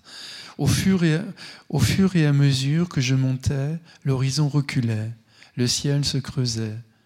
Je découvrais la ville, puis la ville et la mer, puis la ville et la mer et le lac et la montagne de Tlemcen. Ces tas de monnaie blanche jetés au hasard, c'est Oran. Cette tache d'encre violette, c'est la Méditerranée. Cette poussière d'or sur un miroir d'argent, c'est le sel de la plaine à travers le soleil. Voilà. Puis il continue à monter encore. Euh, le monde s'élargit encore à son regard et il s'arrête je le cite à nouveau, on est tenté devant, on est tenté seulement devant un pareil spectacle de fermer les yeux pour se l'incorporer et s'en nourrir. Il nous permettra plus tard de nous passer de lui puisqu'il sera devenu nous. Hein, voilà. Garder comme des talismans euh, des, moments comme ça d'éblouissement devant des paysages, devant des lieux, pour, pour pouvoir s'en rappeler quand on est, pour pouvoir s'en rappeler quand on est, quand on est mis à mal. Voilà. bon, peut-être deux mots euh, sur deux autres choses avant que nous ne commencions à dialoguer. Je, vais moins développer, mais c'est l'idée que là, pour moi, toute randonnée plonge dans des formes de spiritualité. Hein, j'ai souvent dit ou écrit qu'on commence finalement une randonnée euh, de, quelques heures, mais très vite on entre dans, dans un pèlerinage hein, pas forcément en allant en Compostelle, peut être simplement marcher dans la forêt d'à côté, parce que très vite on retrouve le cosmos, hein, on retrouve le sentiment d'être une, créature jetée dans l'immensité du monde, avec le mystère qui nous entoure, le mystère des arbres, des forêts, des, des rivières, etc. Et, soudain, on se dit, mais qui suis-je finalement devant cet univers immense? La nuit qui tombe, même la pluie, le, les neiges, les, premières neiges en automne, quand on, sort d'un long été, qu'on voit voltiger les premiers flocons.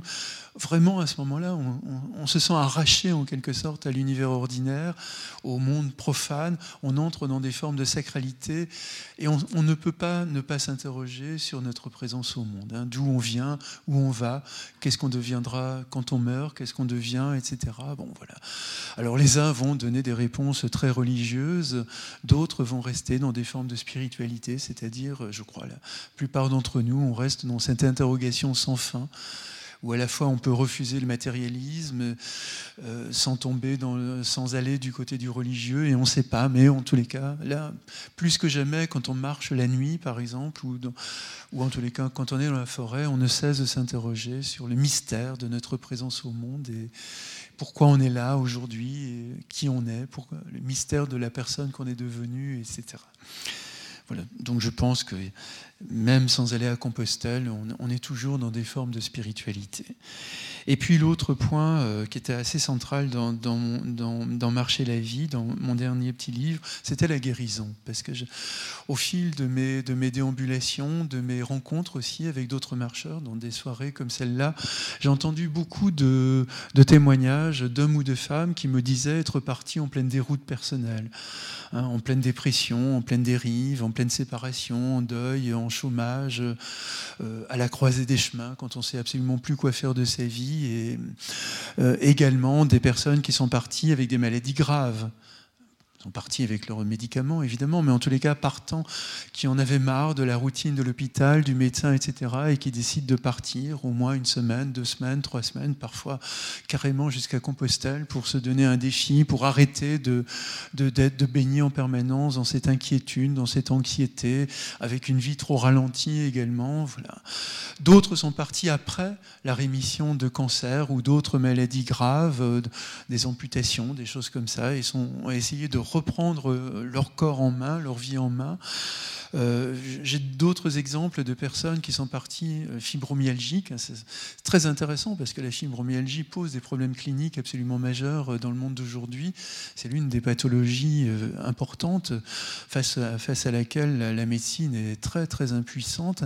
Mais j'ai rencontré des femmes qui sont parties fibromyalgiques en ayant mal donc absolument partout et qui ont fait l'effort de commencer à marcher.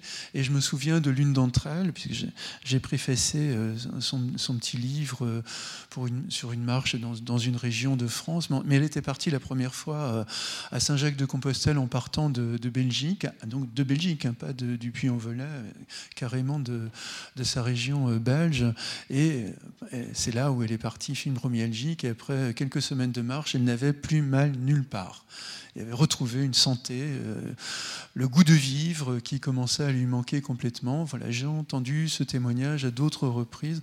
Je me souviens aussi d'un marcheur euh, qui me disait Moi, je suis un douloureux chronique, et quand je, quand je sens que la douleur va, va venir, immédiatement, je pars. Je pars marcher, je marche pendant des heures, et je réussis à repousser, euh, à repousser le, la vague de souffrance qui, sinon, si je restais chez moi sans rien faire, me tomberait dessus et me ferait très, très, très mal. Voilà. Guérison aussi dans le travail social, hein, puisque vous savez qu'on utilise de plus en plus aujourd'hui les longues marches avec des, des mineurs délinquants ou, ou, des mineurs euh, qui sont très mal dans leur peau, qui posent des problèmes, euh, qui sont suicidaires ou autres. Euh, c'est l'association Seuil qu'a créé Bernard Olivier à Paris, mais qui s'y diffusait un peu partout. Et donc on emmène des, jeunes en grande détresse, en grande difficulté, sur des très longues marches, hein, pendant deux mois et demi, où ils vont et dans un pays dont ils ne parlent pas la langue, pour les dépayser complètement. Donc on les fait marcher vers Compostelle ou en Italie ou en, Allemagne en Espagne, ou ailleurs en Espagne. Enfin non, il faut qu'ils soient complètement dépaysés. Ils n'ont pas de musique interdiction d'écouter de la musique, ils n'ont pas de portable, etc. Et donc pendant deux mois et demi, bah, ils retrouvent euh, avec euh, une personne accompagnante euh, qui n'est pas forcément travailleur social, ça peut être n'importe qui d'entre nous, quel que soit son boulot, et eh bien pendant deux mois et demi, ces, ces, garçons ou ces filles vont marcher, adolescents vont marcher avec un adulte et vont vivre des expériences de remise au monde absolument vertigineuses aussi, parce qu'il n'y a pas eu de récidive, par exemple, chez ces jeunes à qui les juges pour enfants ont, proposé le choix de la prison ou des centres fermés pour adolescents, ou alors la longue marche. Ceux qui ont choisi la longue marche, euh, il y en a, je crois, deux ou trois qui ont rebroussé chemin parce qu'ils trouvaient que c'était trop fatigant. Enfin, ils n'ont pas rebroussé chemin. On est venu les chercher en voiture parce qu'ils ne voulaient plus continuer à marcher. Mais je crois que ceux-là, ils ont loupé une partie de leur vie parce que pour les autres, euh, tous ceux, les, centaines, je crois qu'il doit y en avoir plus de 1000 qui ont marché jusqu'à présent, presque tous ont repris des études pas forcément des études grandioses de se retrouver à l'université ou ailleurs, mais ils reprennent des études de coiffeur ou autres. Euh, voilà. Ils retrouvent en tous les cas le goût de travailler, le goût de, retrouver un lien social plus apaisé, plus tranquille. Donc ils abandonnent évidemment la délinquance. Ils trouvent un goût de vivre aussi. D'ailleurs, beaucoup vont, vouloir remarcher plus tard. Hein. Ils, ils n'ont qu'une hâte, c'est de repartir à nouveau, de faire vivre cette expérience de la marche à leurs amis. Euh, voilà, donc c'est une expérience aussi formidable, mais qui montre combien la marche est dans nos sociétés l'une des dernières formes de renaissance euh, qu'on peut trouver. Euh, tellement facilement en plus, on peut dire, marcher ne coûte rien quasiment, il suffit simplement de prendre du temps et puis de se lancer, de, lâcher prise avec toutes nos routines personnelles, mais au bout du chemin, il y a ces formes de remise au monde, de renaissance, de retrouvailles avec le goût de vivre. Voilà, je crois que je vais m'arrêter là pour qu'on ait un peu le temps d'échanger. Merci de votre écoute, de votre patience. Merci.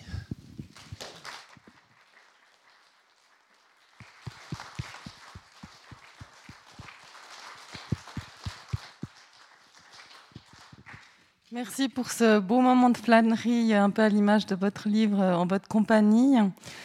Alors, je pense qu'on a on peut vous poser des questions sur plein de sujets. En plus, votre voix a beaucoup résonné dans les médias ces derniers temps avec euh, le fait comme la pandémie a tellement remis en question nos rituels, les interactions, euh, la, la, bise, etc. On vous a souvent lu et entendu. Mais peut-être que je pose la première question exceptionnellement, je me demandais, vu que dans votre livre La disparition, vous, dites vraiment cette perte de sens qui nous pousse à vouloir disparaître. Vous dites même qu'Alzheimer, des fois, peut être aussi euh, lié à un effet de cette perte de sens. Et vu que vous parlez aussi des sens, cette aseptisation des sens, est-ce que c'est simplement le fait de remettre euh, à plein régime nos sens qui tout de suite, euh, vu que c'est le même mot aussi, pas, pas, dans toutes les langues, mais en français, oui, mais il y a trois, significations dans le mot sens. Le sens, c'est une direction déjà, c'est la, signification, et puis euh, ce sont les, perceptions sensorielles, évidemment. Donc c'est un mot très riche, en effet, dans un peu trop riche d'ailleurs, à mon avis, dans la, langue française, parce que si on dit l'anthropologie des sens, on ne sait plus de, quel sens on parle. Quand on dit j'ai retrouvé un sens à ma vie, ça peut être aussi des choses différentes. Mais en tous les cas, ça veut dire aussi qu'on a retrouvé une direction. Voilà, donc oui, la, marche est une manière de, disparaître, mais de, manière paisible, de manière tranquille, en contrôlant euh, d'un bout à l'autre, alors que d'autres formes de disparition de soi sont beaucoup plus tragiques, évidemment, même si on s'en sort pense que très souvent, les, disparitions de soi tragiques, comme la dépression, le burn-out, etc., sont des espèces de sas, un peu comme si... Euh, J'aime pas ces manières un peu dualistes de parler, mais c'est un peu comme si notre corps disait ça suffit, c'est plus possible de continuer à vivre comme ça. Et, voilà, quelque chose qui se brise, mais qui se brise euh, quand on fait malheureusement l'expérience de la dépression, on n'arrive pas à comprendre ce qui se passe, parce que parfois il n'y a pas eu un événement déclenchant tout d'un coup, on se sent complètement nul, on a l'impression que, rien, que la vie est vraiment complètement pourrie, on n'a qu'un désir, c'est de mourir. Les gens autour de vous vous disent Mais non, mais comment tu peux dire ça, toi? Tu as des enfants, tu as des, gens merveilleux autour de toi. mais, mais de toute façon, c'est très difficile, vous le savez bien, d'atteindre une personne qui est dans la dépression pas dans la déprime, parce que là, on peut remonter le moral à quelqu'un qui est un peu fatigué, qui en a un peu marre. Mais là, la dépression, c'est beaucoup plus compliqué. Mais on en sort quand même. Hein. Il, y a, toujours, il y a même un, je ne sais plus si c'est Pierre Fédida ou si c'est. Enfin, Pierre Fédida, en tous les cas, le psychanalyste, dit que la, dépression est aussi propice hein, pour euh, faire se dépouiller en quelque sorte de tout ce qui faisait, euh, tout ce qui était en trop dans, nos vies. Mais je me rappelle, je crois que c'est un auteur italien. Je parle à peu près italien qui, avait, qui a écrit un éloge de la dépression. Son nom m'échappe tout de suite. Éloge, vous voyez, ce qui paraît paradoxal, parce qu'on n'a pas, pas du tout envie de faire l'éloge de la dépression quand on voit l'état dans lequel ça, plonge les gens. Euh, voilà. Mais, mais, je pense que quand même, dans la plupart des cas, ce sont des sas. Il y a l'irréversible. Là, par contre, l'irréversible, c'est Alzheimer, euh, où je, défends l'idée, mais je suis quand même pas tout à fait le seul. On est quelques-uns à défendre l'idée qu'Alzheimer vient de l'épuisement du sens quand des hommes ou des femmes ont tout donné et sont fatigués de vivre et, lâchent prise tout doucement, tout doucement, permettant d'ailleurs à leurs enfants, à leurs proches de faire le deuil d'une disparition prochaine, parce que quand on perd brutalement euh, son père ou sa mère, par exemple, ou des proches, c'est terrible de faire le deuil. Quand on a perdu d'une certaine manière, euh, par étape, euh, son père ou sa mère, voilà, c'est quelque chose. des fois, je me dis, c'est un ultime cadeau euh, de, ces personnes euh, qu'on a aimées, qui vont nous permettre de continuer à vivre sans, sans qu'il y ait de cassure, alors que si on les avait perdus 10 euh, ou 20 ans auparavant, quand ils étaient en forme, là, ça, aurait pu vraiment briser complètement nos, existences. Quoi. Mais je pense qu'en en, amont de Alzheimer, bien sûr, vous allez me dire, il y a une destruction des, des cellules, etc. Mais il faut plutôt se poser la question de savoir qu'est-ce qui provoque la destruction des cellules. Alors, je sais qu'un certain nombre de, de, de, cas Alzheimer sont programmés génétiquement. Il Il y a d'ailleurs le très très beau film style Alice, hein, euh, qui, a, été beaucoup diffusé, qui est un film absolument déchirant, magnifique, où on voit une jeune, une jeune femme, elle a quarantaine, une cinquantaine d'années, qui est une grande linguiste, qui a un, statut important dans l'une des grandes universités américaines, mais progressivement, elle, perd, elle perd la mémoire. Elle ne sait plus du tout où elle en est, et le film montre cette espèce de plongée dans, dans une sorte d'enfer, parce qu'elle est parfaitement consciente de ce qui lui arrive.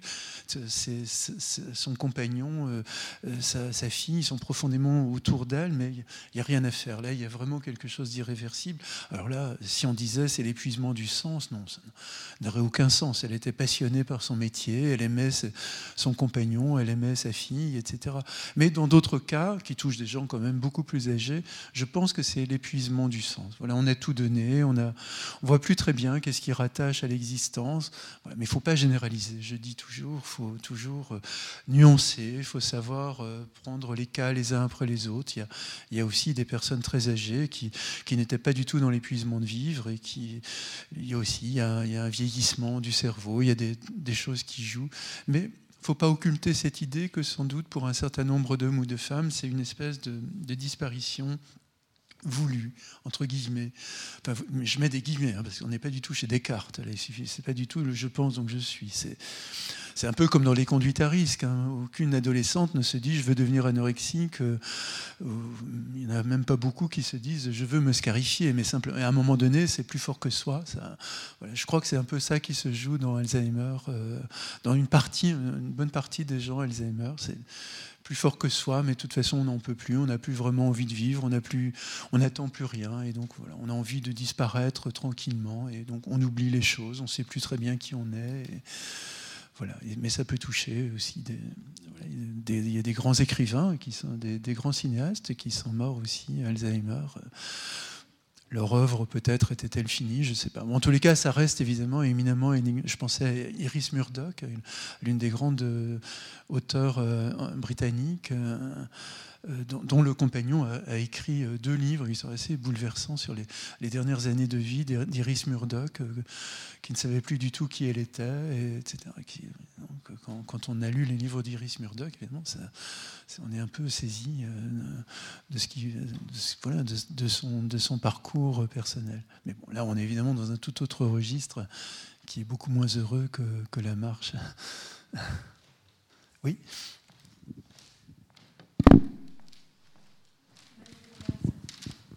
aussi.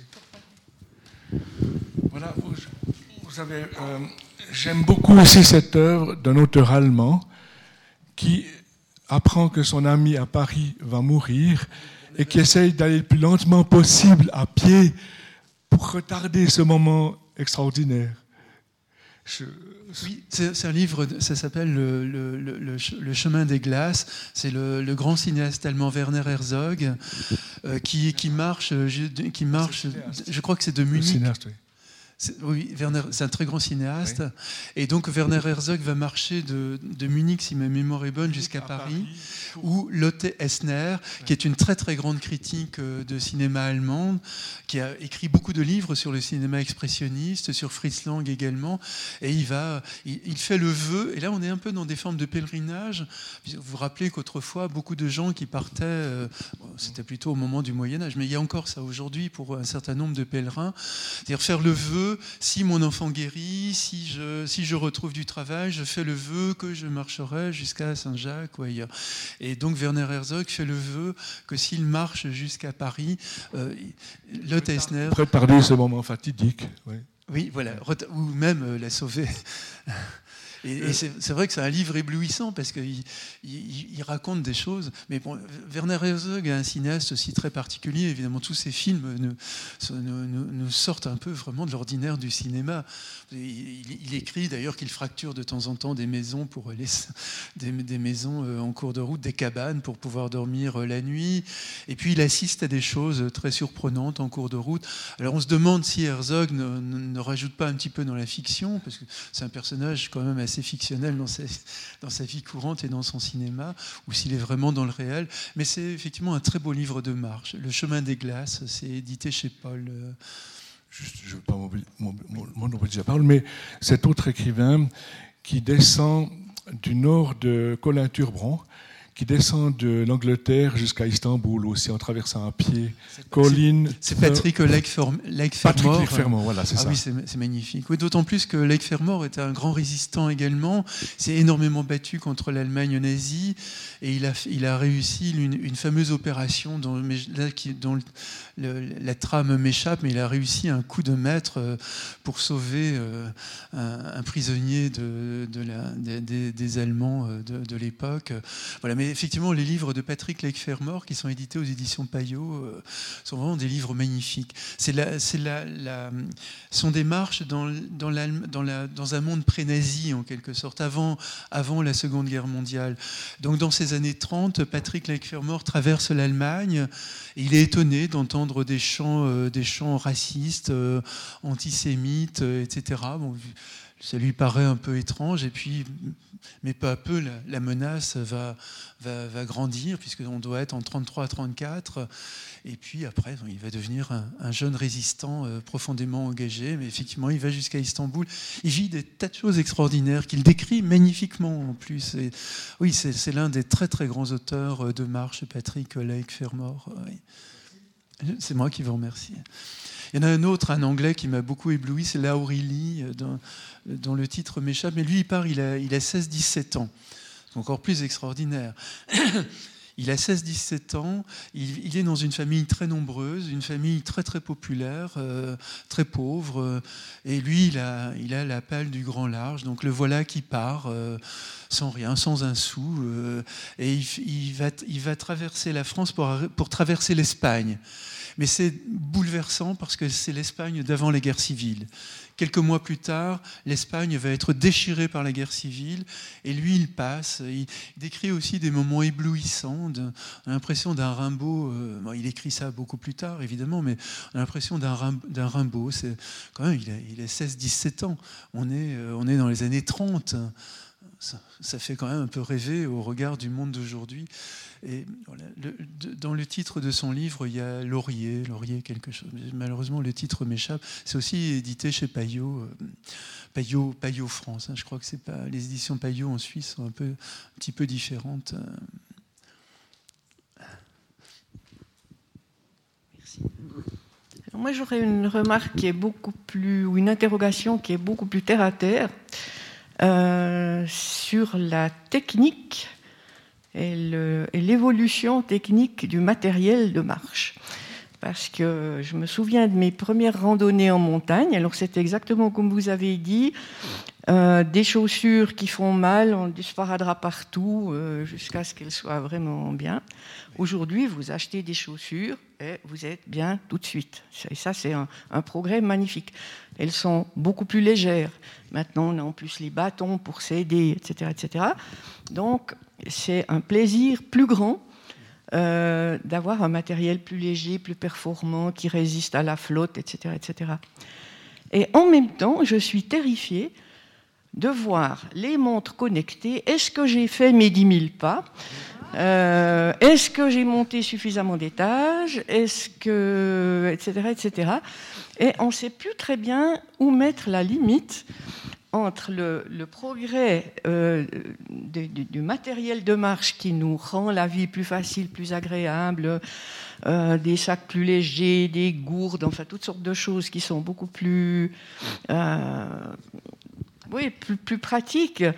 Euh, je me souviens d'avoir visité le, euh, un musée euh, c'était près de Darjeeling, sauf erreur, sur les premiers aventuriers de l'Himalaya, quand on voit le poids des chaussures, l'épaisseur des pantalons, etc., etc. Donc maintenant, on a des choses magnifiques, donc ça nous rend la marche beaucoup plus, beaucoup plus gaie.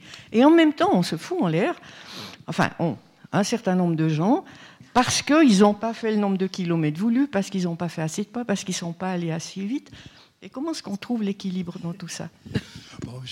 Je, crois qu'il faut, il faut qu'on essaie d'éviter les jugements de valeur euh, sur les uns et les autres. Après tout, chacun trouve son chemin à sa guise. Moi, je suis un peu comme vous. J'aime pas trop quand la marche se transforme en devoir.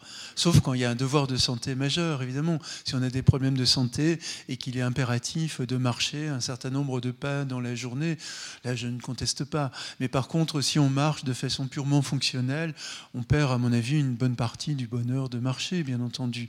Alors, les bâtons, etc. Bon, il suffisait de prendre un, morceau de bois en cours de route. Hein, c'est rare les sentiers où vous n'avez vous pas des, branches dans les, fossés. Dans ce cas-là, vous, vous, prenez une branche morte et puis vous. Les bâtons sont quand même importants. Pendant longtemps, j'ai marché euh, sans bâton, en, ayant aussi parfois. Il m'arrivait d'avoir une douleur chronique dans le dos pendant plusieurs années. Je n'avais pas vraiment l'idée de prendre un bâton. Mais c'est vrai que maintenant, je marche très très souvent avec un bâton. Euh, et c'est d'ailleurs un, débat que j'avais eu à la radio avec Gaëlle Delabrosse, hein, qui est une auteure qui a, plusieurs, qui a beaucoup écrit sur la marche. Et Gaëlle, d'ailleurs, qui était partie euh, sur les chemins de Compostelle après un cancer du sein, une, ablation du sein. Et donc voilà, elle avait voulu se retrouver euh, son goût de vivre en vivant des moments de solitude, etc. Et, elle, à ce moment-là, dans le débat qu'on avait ensemble, elle a dit Je suis partie avec euh, des bâtons parce que ça me permettait de me, de me remuscler. Et moi qui avais mal un peu au cervical à ce moment-là, je me suis dit, mais bon sang, c'est une idée absolument magnifique. Et à ce moment-là, bon, on trouve des bâtons de marche à quelques euros, euh, quelques francs suisses un peu partout dans les, dans les magasins.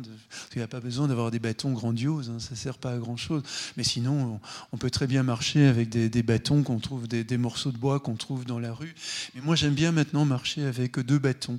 Et c'est vraiment très commode quand on est dans la montagne, évidemment, parce que ça, ça soulage les efforts ça permet d'éviter de glisser aussi. Plein, de fois, je me rattrape euh, grâce aux bâtons. Quoi. Et vous n'avez plus d'obstacles finalement avec vos bâtons, parce que même quand c'est très glissant, très boueux, vous, réussissez.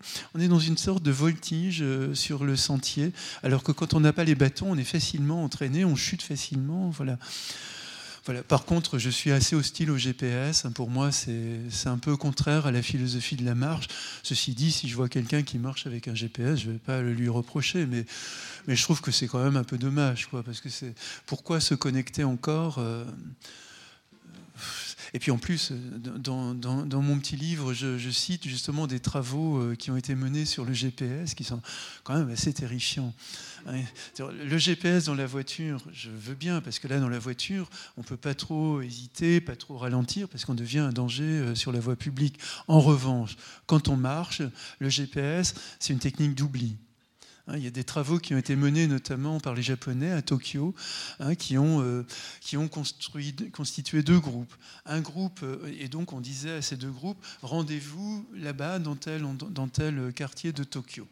Une partie du groupe avait des GPS, l'autre n'avait pas de GPS. Ceux qui sont arrivés les premiers, c'est ceux qui n'avaient pas de, GPS, d'une part. Et d'autre part, quand on a demandé, quand les chercheurs japonais ont demandé à ces marcheurs, qu'est-ce que vous avez retenu de votre marche? Ceux qui avaient marché avec un GPS n'avaient quasiment rien vu. Non, ils, ont marché en permanence, euh, hypnotisés par leur GPS. Les autres qui disaient, mais est-ce que c'est cette rue-là ou cette autre rue-là, etc., essayons peut-être celle-là, ils avaient énormément mémorisé le parcours. Bah, d'ailleurs, ça coule de source, d'une certaine manière. On n'a pas besoin de faire des enquêtes grandioses pour prendre conscience de ça. Donc le GPS, à mon avis, est totalement absurde quand on marche, parce qu'on oublie de regarder autour de soi, on est en permanence dans la peur d'avoir perdu son chemin. Moi, je pense que nos sentiers en France, en Suisse, sont suffisamment balisés avec les petits signes. Puis de temps en temps, on se perd. Ça nous arrive tous. Qu'est-ce que ça peut faire? On fait quelques centaines de mètres en plus. On découvre qu'on a pris un sentier où il n'y a plus de, signes. Euh, on rebrouche chemin pour voir le dernier moment où on a vu le signe. On regarde si, un chemin ne nous a pas euh, échappé. Et puis il y a beaucoup d'ailleurs, de, beaucoup de nos souvenirs les plus beaux de marche, ce sont des moments où on s'est égaré. Hein, on a, le fait de s'être égaré fait qu'on n'a pas, pas emprunté les sentiers battus, si j'ose dire, et du coup, on tombe sur des ruines de fermes, euh, sur des, lieux un peu insolites, euh, intrigants, etc. voilà, je, crois que c'est une expérience assez commune. Donc, finalement, euh, rappelez-vous la, sagesse juive d'ailleurs qui dit euh, ne demandez jamais votre chemin à quelqu'un qui le connaît, mais demandez-le à quelqu'un qui ne le connaît pas et qui le cherche. voilà, ce qui est encore plus magnifique. Il y a encore trois questions, donc. Euh, vous avez, vous avez mentionné Sylvain Tesson et son Léopard des Neiges. Euh, Tesson qui était sur cette scène il y a deux ou deux, trois ans. Euh, mais euh, j'aurais voulu connaître votre avis sur son livre Les Chemins Noirs, qui est, que j'ai trouvé être un, beau livre de guérison, de marche, la marche en guérison. Non, mais là, je suis d'accord. Et d'ailleurs, je le cite dans, dans Marcher la vie. Alors, donc, c'est pas, j'ai pas d'hostilité envers sa personne plutôt envers ce livre, celui sur le léopard des neiges, qui m'a vraiment choqué euh, plus d'un titre. Mais voilà, Les Chemins Noirs, c'est vraiment un beau livre, effectivement. De, après, un homme qui a chuté euh, de son toit, qui s'est retrouvé longtemps à l'hôpital, qui essaie de reconquérir en quelque sorte son, histoire, sa vie. C'est un bel exemple d'une marche guérison, comme je les évoquais tout à l'heure. Donc, ah, je, n'ai pas pu m'empêcher de le citer à, à, un moment donné dans, dans le livre, euh, voilà, pour euh, rappeler qu'effectivement, c'est les chemins noirs sont aussi des lieux pour se retrouver, se réconcilier avec une vie dont on a, eu dont on a l'impression parfois qu'elle nous échappe trop. Monsieur, j'aimerais que vous puissiez nous dire quelque chose sur euh, marcher avec ce qui marche. Autrement dit, marcher le long d'une rivière. Oui.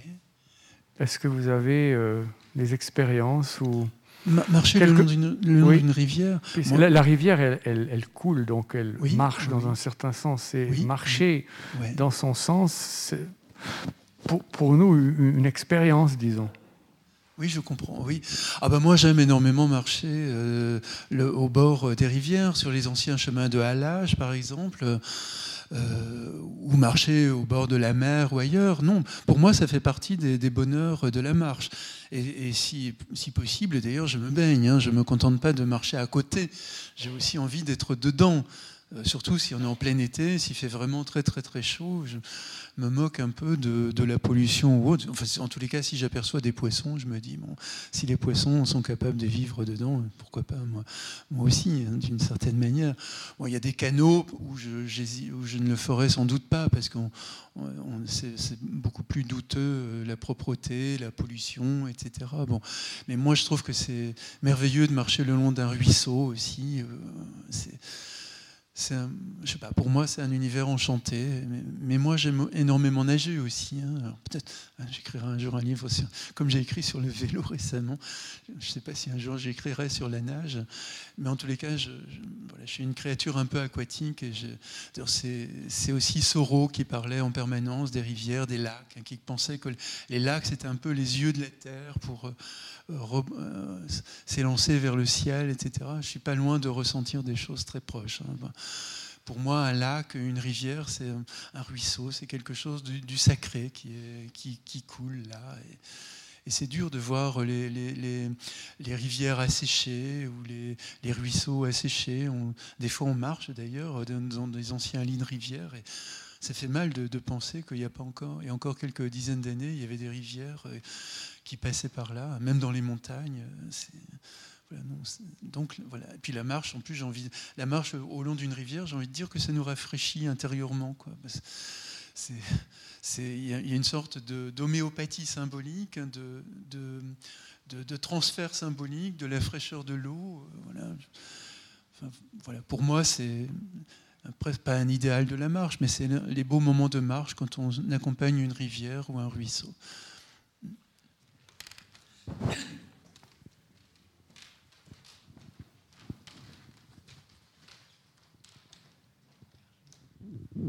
Vous nous avez donné une image assez idyllique de la marche et de gens qui ont la chance de vivre dans une partie relativement aisée du monde. Et je ne peux pas m'empêcher d'avoir une pensée vis-à-vis -vis de la marche infinie de tous les immigrés qui cherchent eux aussi une nouvelle existence. Non, mais bien sûr, il faut. je, n'oublie pas non plus les personnes sans abri. Hein. D'ailleurs, une, une, de mes doctorantes travaille sur les femmes les femmes qui sont à la rue et qu'on oublie tout le temps parce que tous les, presque tous les travaux en sociologie ont été menés sur des hommes à la rue, mais il y a aussi beaucoup de femmes avec tous les problèmes de sécurité ou simplement les problèmes de règles, les problèmes et autres qui, qui se posent à des femmes et qui ne se poseront jamais à des hommes, mais qui font que ces femmes sont contraintes, sont dans une contrainte de marche qui est beaucoup plus impérieuse euh, que, que celle des hommes. Donc il y a aussi la contrainte de la marche qui est celle des personnes migrantes à travers le monde aujourd'hui, les personnes sans abri qu'on a énormément euh, dans nos villes aujourd'hui. Il y en a sans doute d'autres que là, tout de suite, euh, j'oublie. Mais en effet, mais nous avons le privilège d'avoir transformé la marche en loisir, comme je disais tout à l'heure. Et voilà, à la différence de nos ancêtres euh, qui marchaient par nécessité sans avoir le choix. Nous, nous choisissons de marcher, nous choisissons la durée de nos marches. Euh, voilà. Mais vous avez raison, il ne faut jamais oublier que d'autres dans une immense partie du monde, on marche par nécessité. D'ailleurs, j'ai beaucoup bourlingué en Inde aussi. Euh, moi, marché en Inde, c'était plutôt, j'étais tout jeune et je découvrais l'Inde avec euh, stupeur.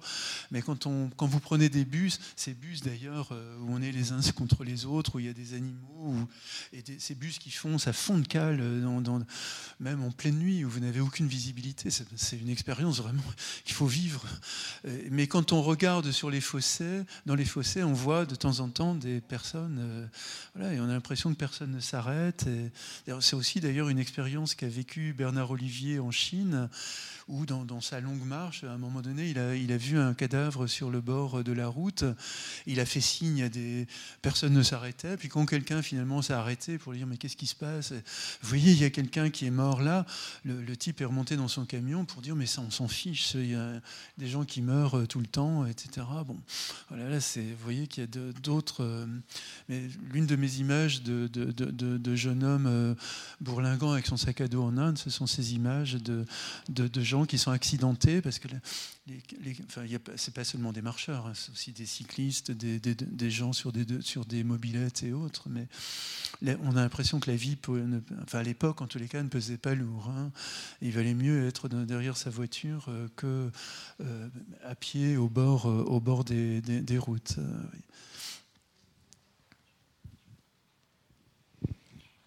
J'ai beaucoup aimé vous écouter parce que mentalement, j'ai remarché dans différents endroits. J'ai été très sensible à cette notion de planète et de cosmos, et récemment, vous avez évoqué le sacré. Et je repense à cet haïku, ça m'est revenu à l'esprit, qui dit Sans savoir pourquoi, j'aime ce monde dans lequel on vient pour mourir. Merci. Dans la Constitution suisse, il y a un article qui oblige les communautés euh, cantonales, communales à entretenir le réseau des sentiers. C'est assez particulier, je pense, à cette Constitution. La Constitution suisse oblige les communautés euh, cantonales, communales, fédérales à entretenir le réseau des sentiers existants. D'accord. Oui, en France, c'est plutôt des bénévoles euh, qui le font, les gens du club vosgien, du club alpin, etc. Oui. C'est plutôt des bénévoles, mais ils le font euh, de façon assez remarquable euh, par ailleurs. Vous avez euh, évoqué toute l'importance de la marche, mais aussi tout son côté guérison. En quoi finalement le développement, l'avènement de la marche, vous avez évoqué dans les années 70 combien elle était peu pratiquée, est finalement une façon de révéler les difficultés de notre société, d'une accélération euh, finalement, c'est révélateur, selon vous, euh, de cette évolution de la société ah Oui, tout à fait. Oui, d'ailleurs, euh, c'était un peu le thème de, l'exposé. Quand j'ai parlé de résistance, c'était bien une résistance politique, mais politique au sens d'Aristote, d'une certaine manière, de la police, c'est-à-dire de la ville, de la citoyenneté. C'est pas politique au sens politicard, entre guillemets. C'est vraiment une résistance citoyenne de refuser de se laisser emporter dans un monde où l'on se reconnaît de moins en moins, qui est fondé sur des valeurs davantage de profit, d'argent de rentabilité, de, euh, de fonctionnalité, etc. C'est vraiment prendre le contre-pied, comme je disais tout à l'heure. Mais je pense aussi que les marcheurs sont des pionniers d'une certaine manière. Les pionniers d'un autre monde qui peut-être nous attend aujourd'hui. D'ailleurs, il n'y a jamais eu autant de marches, autant de marcheurs sur les sentiers que depuis, euh, que depuis la crise sanitaire. Hein. Euh, je pense que les marcheurs sont les pionniers d'un monde à venir où on reprendra davantage sa vie à bras le corps en, faisant aussi du vélo. Évidemment, le vélo connaît un succès grandiose depuis, euh, aussi depuis la crise sanitaire. On découvre combien la voiture, finalement, nous, nous abîme, hein, non sans compter le nombre de morts sur les routes chaque année. je, le rappelais encore euh, tout à l'heure, enfin pas, dans, un autre moment. Le paradoxe de la crise sanitaire, c'est qu'elle a épargné des dizaines de millions de vies de gens qui seraient morts euh, accidentés sur les routes ou qui auraient perdu des proches, en tous les cas, dans la mesure où la crise sanitaire a, énormément limité la circulation automobile. Curieusement, on a gagné énormément de ce côté-là. On a gagné aussi en termes de pollution, c'est-à-dire qu'il y a beaucoup d'enfants qui souffrent d'asthme ou d'autres pathologies comme ça et qui ont pu respirer à nouveau. Parce que l'une des grandes sources de la pollution, c'est quand même l'automobile dans nos villes, hein, évidemment. À Strasbourg, on a des, des, alertes d'ozone, je crois, où on est censé, euh, enfin, puis sans compter des villes comme Mexico ou autres, là, ou, des, beaucoup de villes indiennes, New Delhi, etc., où là vous baignez dans des, dans des odeurs. Euh, enfin, là, on comprend qu'effectivement la vie soit vraiment énormément raccourcie. Alors voilà, le paradoxe de la crise sanitaire, c'est d'avoir calmé le jeu, d'avoir donné une respiration écologique à la planète. Euh. Mais en même temps, nous avons réconcilié avec la marche, avec le vélo, et puis on, a pris conscience que finalement, on pouvait aller chercher son pain à pied plutôt que de prendre sa voiture pour faire 500 mètres, comme, beaucoup de gens, encore en tous les cas en France. Hein. Il y a des tas d'études qui montrent que des gens prennent une voiture pour faire, euh, je crois que c'est 700 mètres.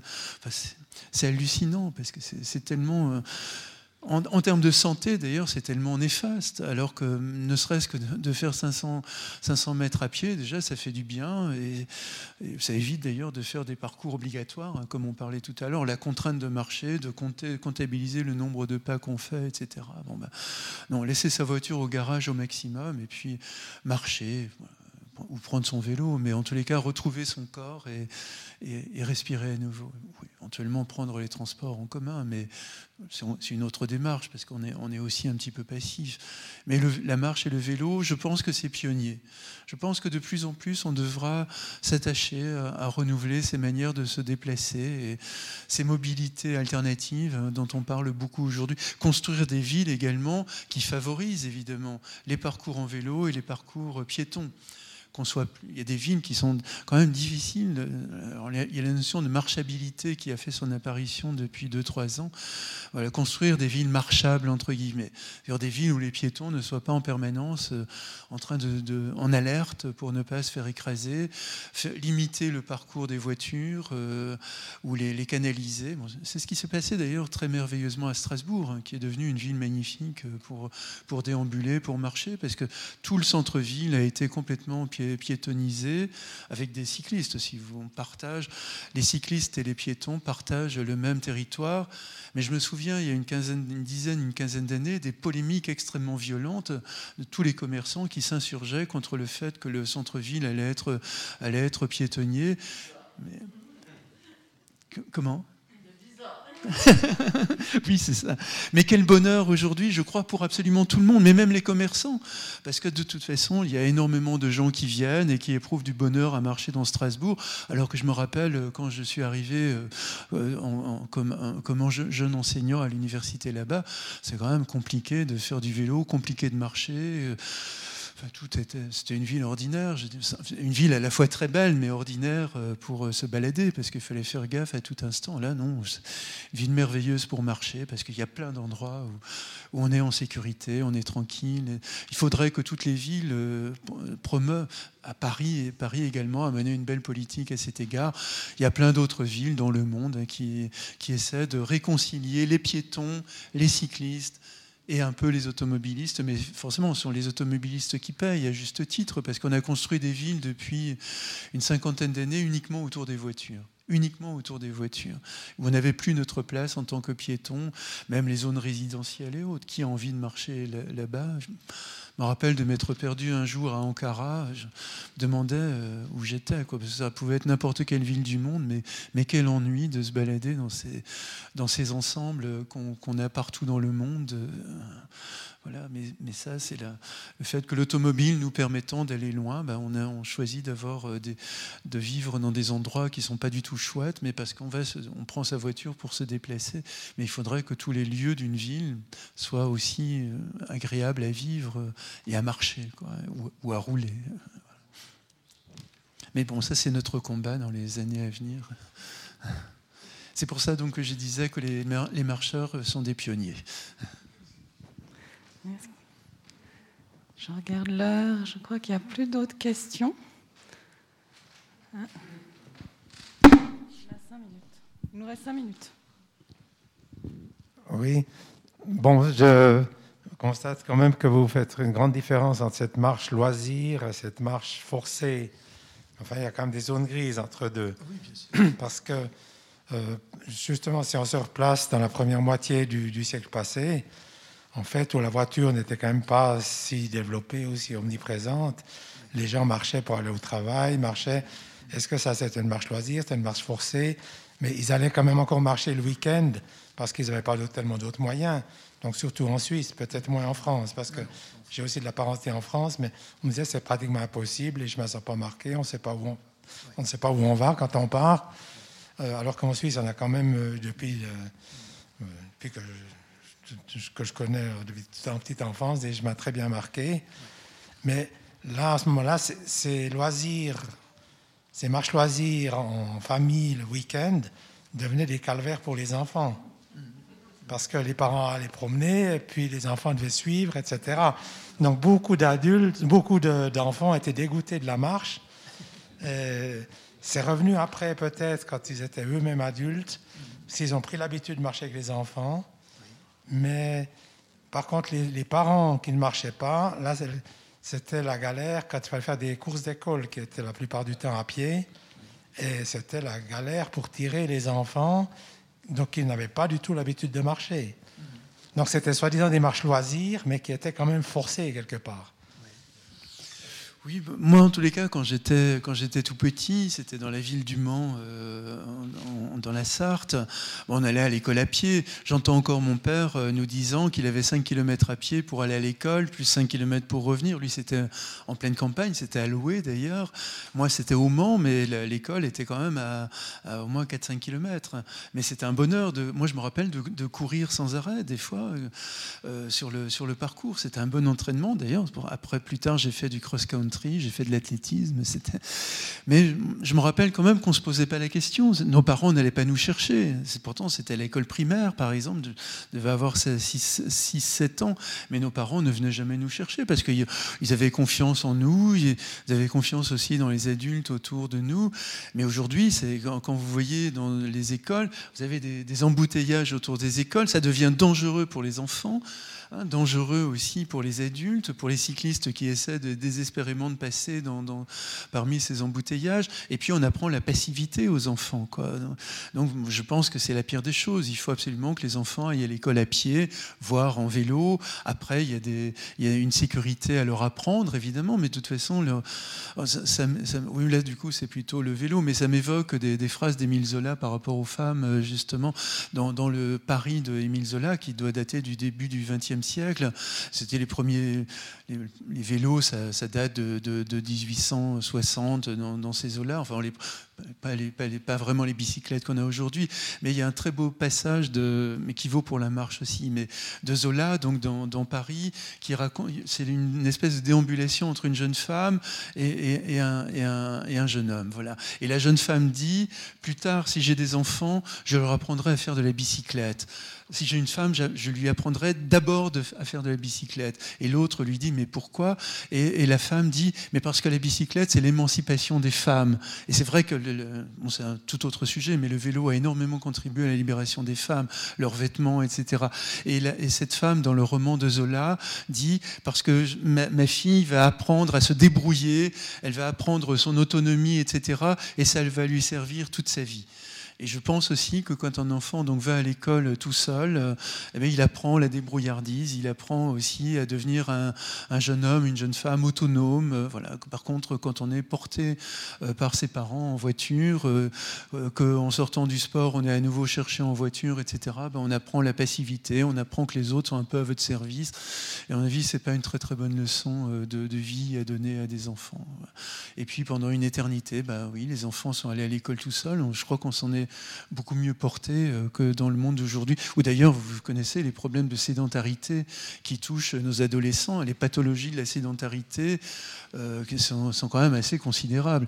C'était absolument pas le cas si vous remontez 20 ans en avant, parce que de toute façon, on était toujours, les enfants étaient toujours dans une relation très physique au monde. Hein, aujourd'hui, quand vous prenez un village en Suisse ou en France, vous, vous passez à 14 heures euh, parce que vous allez marcher, vous avez 10 euh, gamins euh, sur la place du village, ils sont tous assis derrière leur écran. Vous repassez 3 heures après, ils n'ont pas bougé. Ils ont passé leur journée à télécharger des trucs. Si vous remontez 15 euh, ans en arrière, avant le portable, il serait allé construire des cabanes, il serait allé chercher des champignons, il serait allé se baigner dans le lac du coin, etc. Aujourd'hui, ils sont passifs, ils sont sédentaires, et c'est la pire. Pour moi, en tant qu'anthropologue, c'est la pire des choses, même si j'écrirai pas trop là-dessus, parce que ce serait faire des jugements de valeur. Mais quand même, ça me fait un peu mal au cœur euh, quand je vois ces, jeunes dans les villages lorrains. Je vis une partie du temps en Lorraine, ça, ça me fait vraiment de la peine. Mais bon, c'est le monde d'aujourd'hui. Merci, il nous faut conclure. Merci pour ce très beau moment de partage. Émouvant, j'ose pas finir, euh, conclure en disant en marche, mais par contre, euh, je vous invite à plonger dans les livres de notre invité David Le Breton qui sont hautement rafraîchissants, faute de lac ce soir. Et puis vraiment, merci infiniment pour votre présence, merci à la technique. Et je vous souhaite une belle fin de soirée et merci encore.